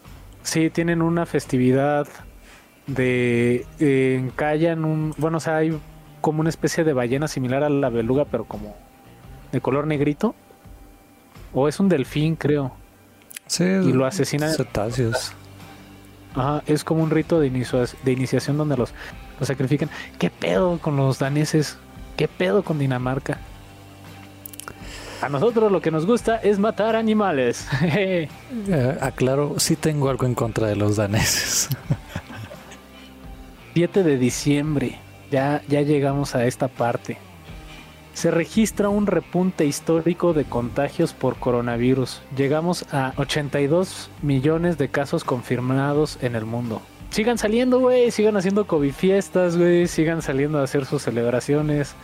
Total, aquí sus pendejos seguimos en cuarentena, en nuestra casita, no mamen. Y lo que falta, mi chavo, a ver cuánto, hasta dónde llega este desmadre.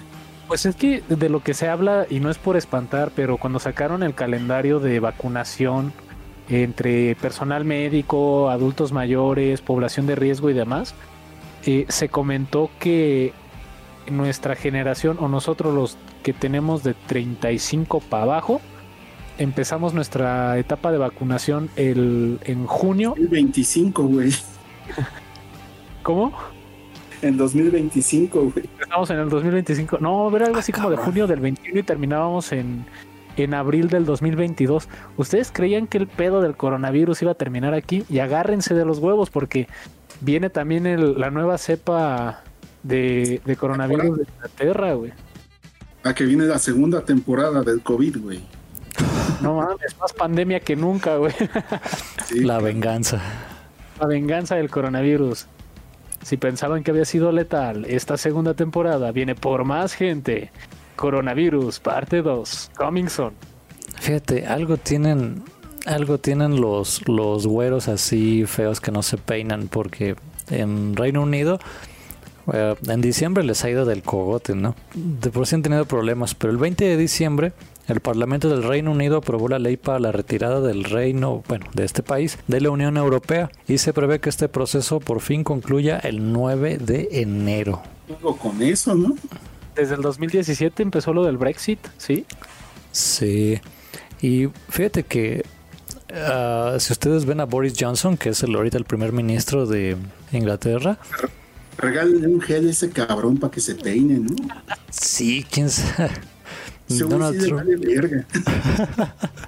Donald Trump mínimo se peina, este cabrón, ¿no? Pero la cuestión del Brexit también viene acompañada de un tinte de, de racismo, porque al ser parte, para los que no sepan, al ser parte del Reino Unido de la Unión Europea, ellos siempre han sido como los apartados, porque no quisieron entrar a la eurozona.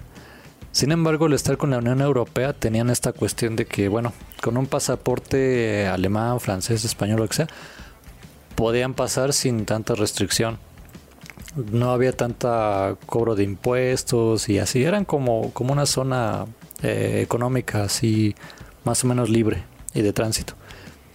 Y a los ingleses les cagaba que llegaran gente de todos lados y algunos se quedaran a vivir y, hacer una vida o pidieran trabajos. Lo mismo sucede allá que en Estados Unidos, nada más que allá no son los mexicanos. Pero esa mano de obra que llega indocumentada, le pueden pagar lo que ellos quieran y les abarata un chingo el modo de vida. Pero no, aún así no dejan de odiarlos y quieren decir, no, ¿sabes qué? Quiero que haya, quiero que haya aquí regulaciones y necesitas pasaporte y necesitas un visado para entrar a esta puta isla. Así que nos vamos de la Unión Europea. Quédense con su eurozona ahí toda fea. y Yo me voy a quedar con la libra. ¿Qué tienen de chido los pinches ingleses, güey? Tienen desayunos bien horribles, güey. Un pinche huevo duro, güey. Un café todo seco, amargo, güey. No se pongan mamones, cabrones. Favor que les hacemos ir a visitarlos. Es más, hasta en la película de Wonder Woman, la primera, va llegando esta Diana Prince a Inglaterra y dice, está de la verga. Vean esa película y sí, está bien de la fregada, pinche Inglaterra. Ah, Bueno, nada más tienen bien a Emma Watson, ¿no? Ahí sí no hay pedo. Vas a requerir visa para ir a verla, cabrón, porque Nel, que ella venga.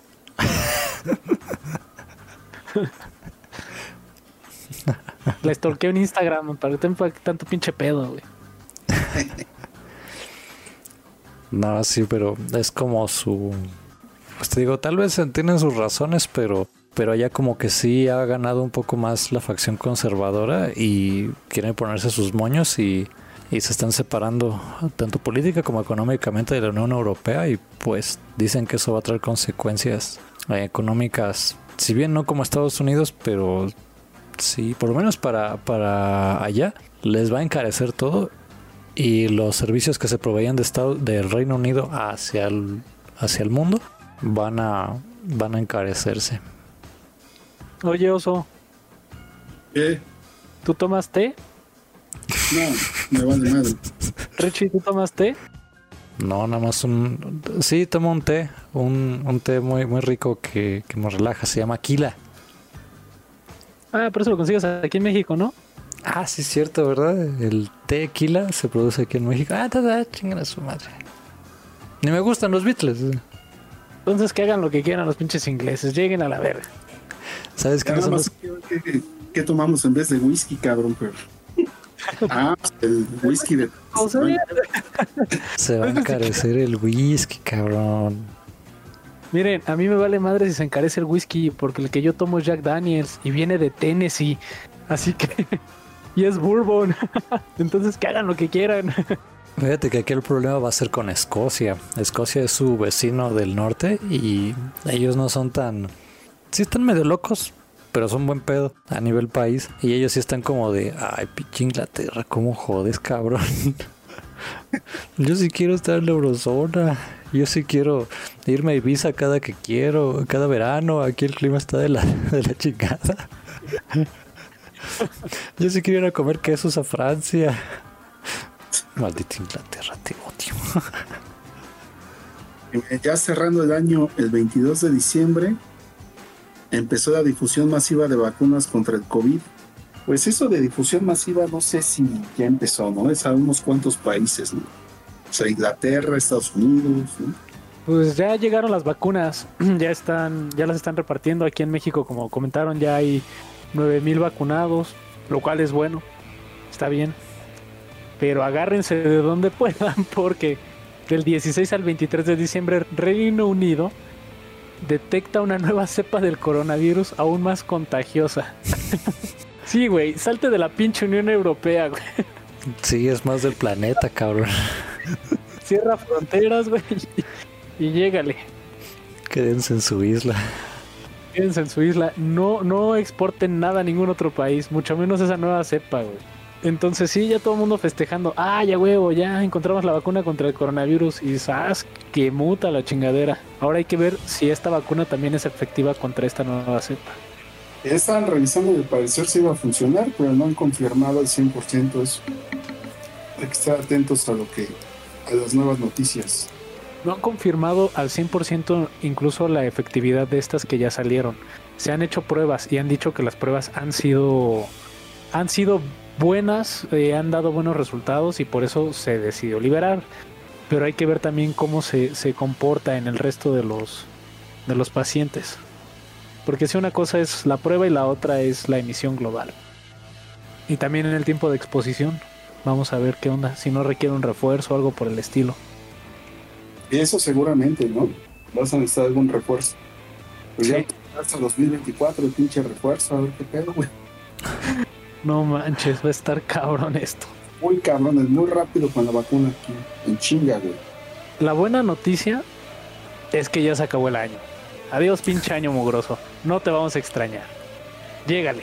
La fuerza te acompaña. Que la fuerza te acompañe. El problema es que nos dejó unas broncotototas para el 2021 y ya casi como llegando al final del podcast, no les voy a hablar de que hagamos propósitos de, de año nuevo porque generalmente empezamos haciendo planes y voy a hacer esto y la chingada y vuelve a caer una pandemia o empieza la tercera guerra mundial o este a Kim Jong Un se, se le ocurre otra vez desaparecerse pero aparece arriba de un misil nuclear no sabemos. Entonces en lugar de hablar de, de, de propósitos vamos a hablar de predicciones del año que viene. A ver Richie ¿cuál sería tu predicción en base a todo lo que viste de estos eventos que crees que pueda llegar a ocurrir el siguiente año este perdón, perdón por lo que voy a decir, pero por ejemplo yo que estoy en el rubro educativo, así como me ven de grosero y, y estoy diciendo tarugadas, soy maestro. Saludos a mis alumnos. a ver, ellos, no creo que escuchen esto. Y le habla a sus alumnos. Bien, sí. para que te A entiendan los cabrones. Híjole, si esto no se controla, quién sabe cómo, cu- cuánto sigue la curva de contagios en México, pero temo que parte del, del próximo año, por lo menos el primer semestre, tal vez nos lo vamos a seguir aventando en línea. Definitivamente. Creo que va a empezar el fin de la pandemia, pero va a ser un proceso muy lento. O sea, realmente este, se va a tener más confianza de cómo con el tema de las vacunas. Lamentable, pues es de que va a ser demasiado lento. Están viendo cómo están llegando las vacunas de poco a poco.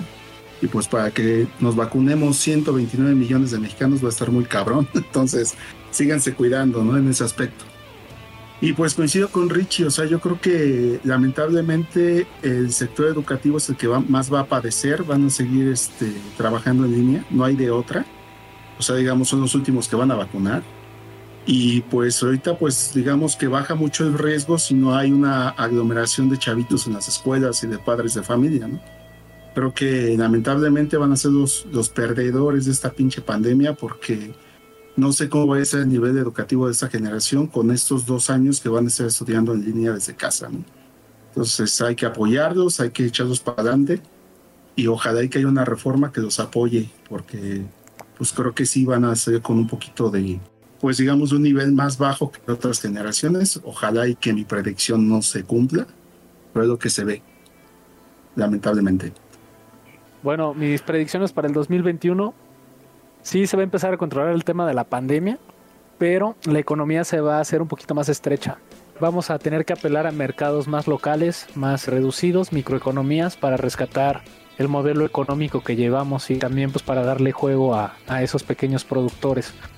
Mm, en el panorama político, puta, yo sí tengo miedo. No digo que va a haber una, una siguiente, una guerra, pero sí veo como una, un distanciamiento entre políticas diplomáticas entre los países por el tema de, de que, pues sí, cuántas economías no se cayeron, cuánta, o sea, cuántas cosas no se perdieron en este año y, y los que quieren rehacer la economía y pensando en Estados Unidos, que son una economía de guerra, quisieran meter algún tipo de conflicto. A nivel social, yo sí veo a la sociedad un poquito más separada de lo, de lo común por el tema de que ya dijimos de los derechos individuales en lugar de los derechos humanos. Entonces, yo estimo que debemos de apelar a la tolerancia para que esto se empiece a encarrilar. Y como todo, ¿no? A principios de siglo casi las cosas siempre son caóticas.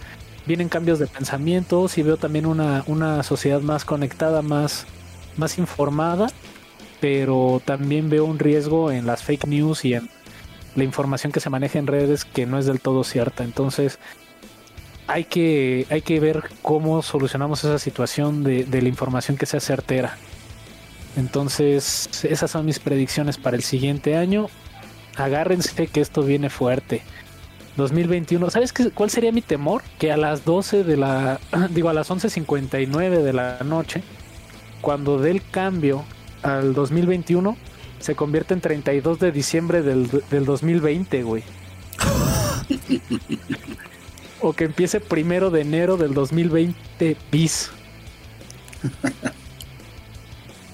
Ah, Fíjate que se me olvidó mencionar, yo creo que aquí en México, con el tema de las elecciones, pues ahora no se va a llevar el carro completo Moreno.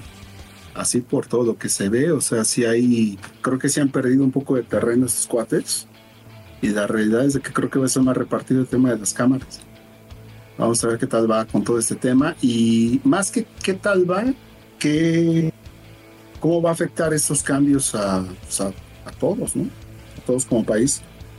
A ver cómo viene el tema de decisiones, y esto se va trabando más en algunas cosas. Pero bueno, ahora sí que más bien hay que estar muy listos para cambios por todos lados. Recomendaciones, películas, libros, música con relación a este tema. Pues ahorita esta película que a mí me recomendaron que se llama Contagio, que es una película de Matt Damon y Kate Winslet, y que es algo muy acercado a lo que está pasando con el tema de la pandemia actual. Entonces véanla, a ver qué les parece. Esta película es del 2011. Parece una predicción de lo que estamos pasando. Fíjate que yo quiero recomendar una que la empecé a ver, pero no la pude terminar de ver, pero híjole, lo poquito que vi fue, fue genial. Se llama Los Siete de Chicago. Es una película de este año, creo, o del año pasado. O sea, es más o menos nueva. Pero trata acerca del juicio de los siete de Chicago. Y son fueron siete personas, siete hombres que eh, los, los arrestaron durante unas protestas en los años 70 en contra de la guerra de Vietnam. Y pues hubo también hubo también muertos porque la policía abrió fuego contra algunos manifestantes y a ellos los acusaban de que fueron los los autores y que ellos este causaron los disturbios y pues fue todo fue todo un caso y se ve como tanto había manipulación política por parte del gobierno, pero también se ve como hay dos personajes ahí que son son hippies y pues ellos no ponen mucho de su parte porque nada más querían mandar el mensaje y hacer protesta. Y hay otro, los otros personajes, hay uno que sí los cuestiona de, güey, o sea, es que no estás viendo que tenemos un problema real. Si no puedes hacer ningún mensaje desde la cárcel, entonces se plantea la forma en que protestan y cómo, o sea, aunque nos caiga gordo, pero las leyes tenemos que eh, pues regirnos, regirnos pues sí, vamos a ser lo más civilizados posibles, ¿no? O sea, aunque sí voy de acuerdo, a veces no, no es totalmente posible, pero esta película está muy bien porque ese tema está más vigente ahorita que tanto, tanto ahorita como en los años 70. Creo que nuestra guerra de Vietnam puede ser la lucha contra el racismo y clasismo y todas esas cosas que yo no lo veo así, pero está muy buena. Yo les quiero recomendar una serie cómica que se llama Break Day que es una, un grupo de jóvenes que sobreviven a un apocalipsis y empiezan a hacer su tribalismo en, en, una, en una ciudad en Estados Unidos. De corte cómico y sí muy, muy al estilo gringo, sobre todo para nuestra audiencia más joven. Y pues para que vayan escogiendo su outfit de fin del mundo, les recomiendo Mad Max, una película con Charlize Theron y Tom Hardy, también de un escenario posapocalíptico, ¿no? Ya si así empezamos este siglo, posiblemente lo terminemos como, como lo marca eh, Mad Max. Llegamos al final del podcast. Tenemos anuncios, Richie. Qué bueno que lo mencionas. Que nos vamos de vacaciones. Bueno, del podcast. Eh, no vamos a tener episodios hasta mediados de enero. Es correcto, Richie. Pues oficialmente ha terminado nuestra temporada. Ya después vamos a institucionalizar estos tiempos. Pero si ustedes han estado siguiéndonos, pues han visto que nos aventamos un maratón durante noviembre y diciembre. Pero pues tenemos que preparar nuevos temas. Así que pues ojalá que, que, nos esperen tantito, que Lupus Cintos vuelve a mediados de enero. Sí, y sigue la campaña Stolkena Richie y muy decepcionados porque todavía no le stalkean, no le mandan sus nudes, no le, no le dicen nada, ni siquiera un hola Richie, yo te stalkeo. Entonces sigue la campaña stalkeando a Richie. Ayúdenos, únanse a este proyecto de, de. Y como siempre también tenemos la situación de que seguimos buscando músicos independientes que quieran promover sus álbumes o sus sencillos a través de las redes de Lupus Intus. Si tú eres un músico independiente, contáctanos en nuestras redes búsquenos generalmente por Facebook, nos encuentran como Lupus 04. Sin más por el momento, llegamos al fin de nuestro especial de Año Nuevo y fin del mundo. Nosotros fuimos Lupus Intus. Hasta la próxima. Y recuerden seguir al lobo.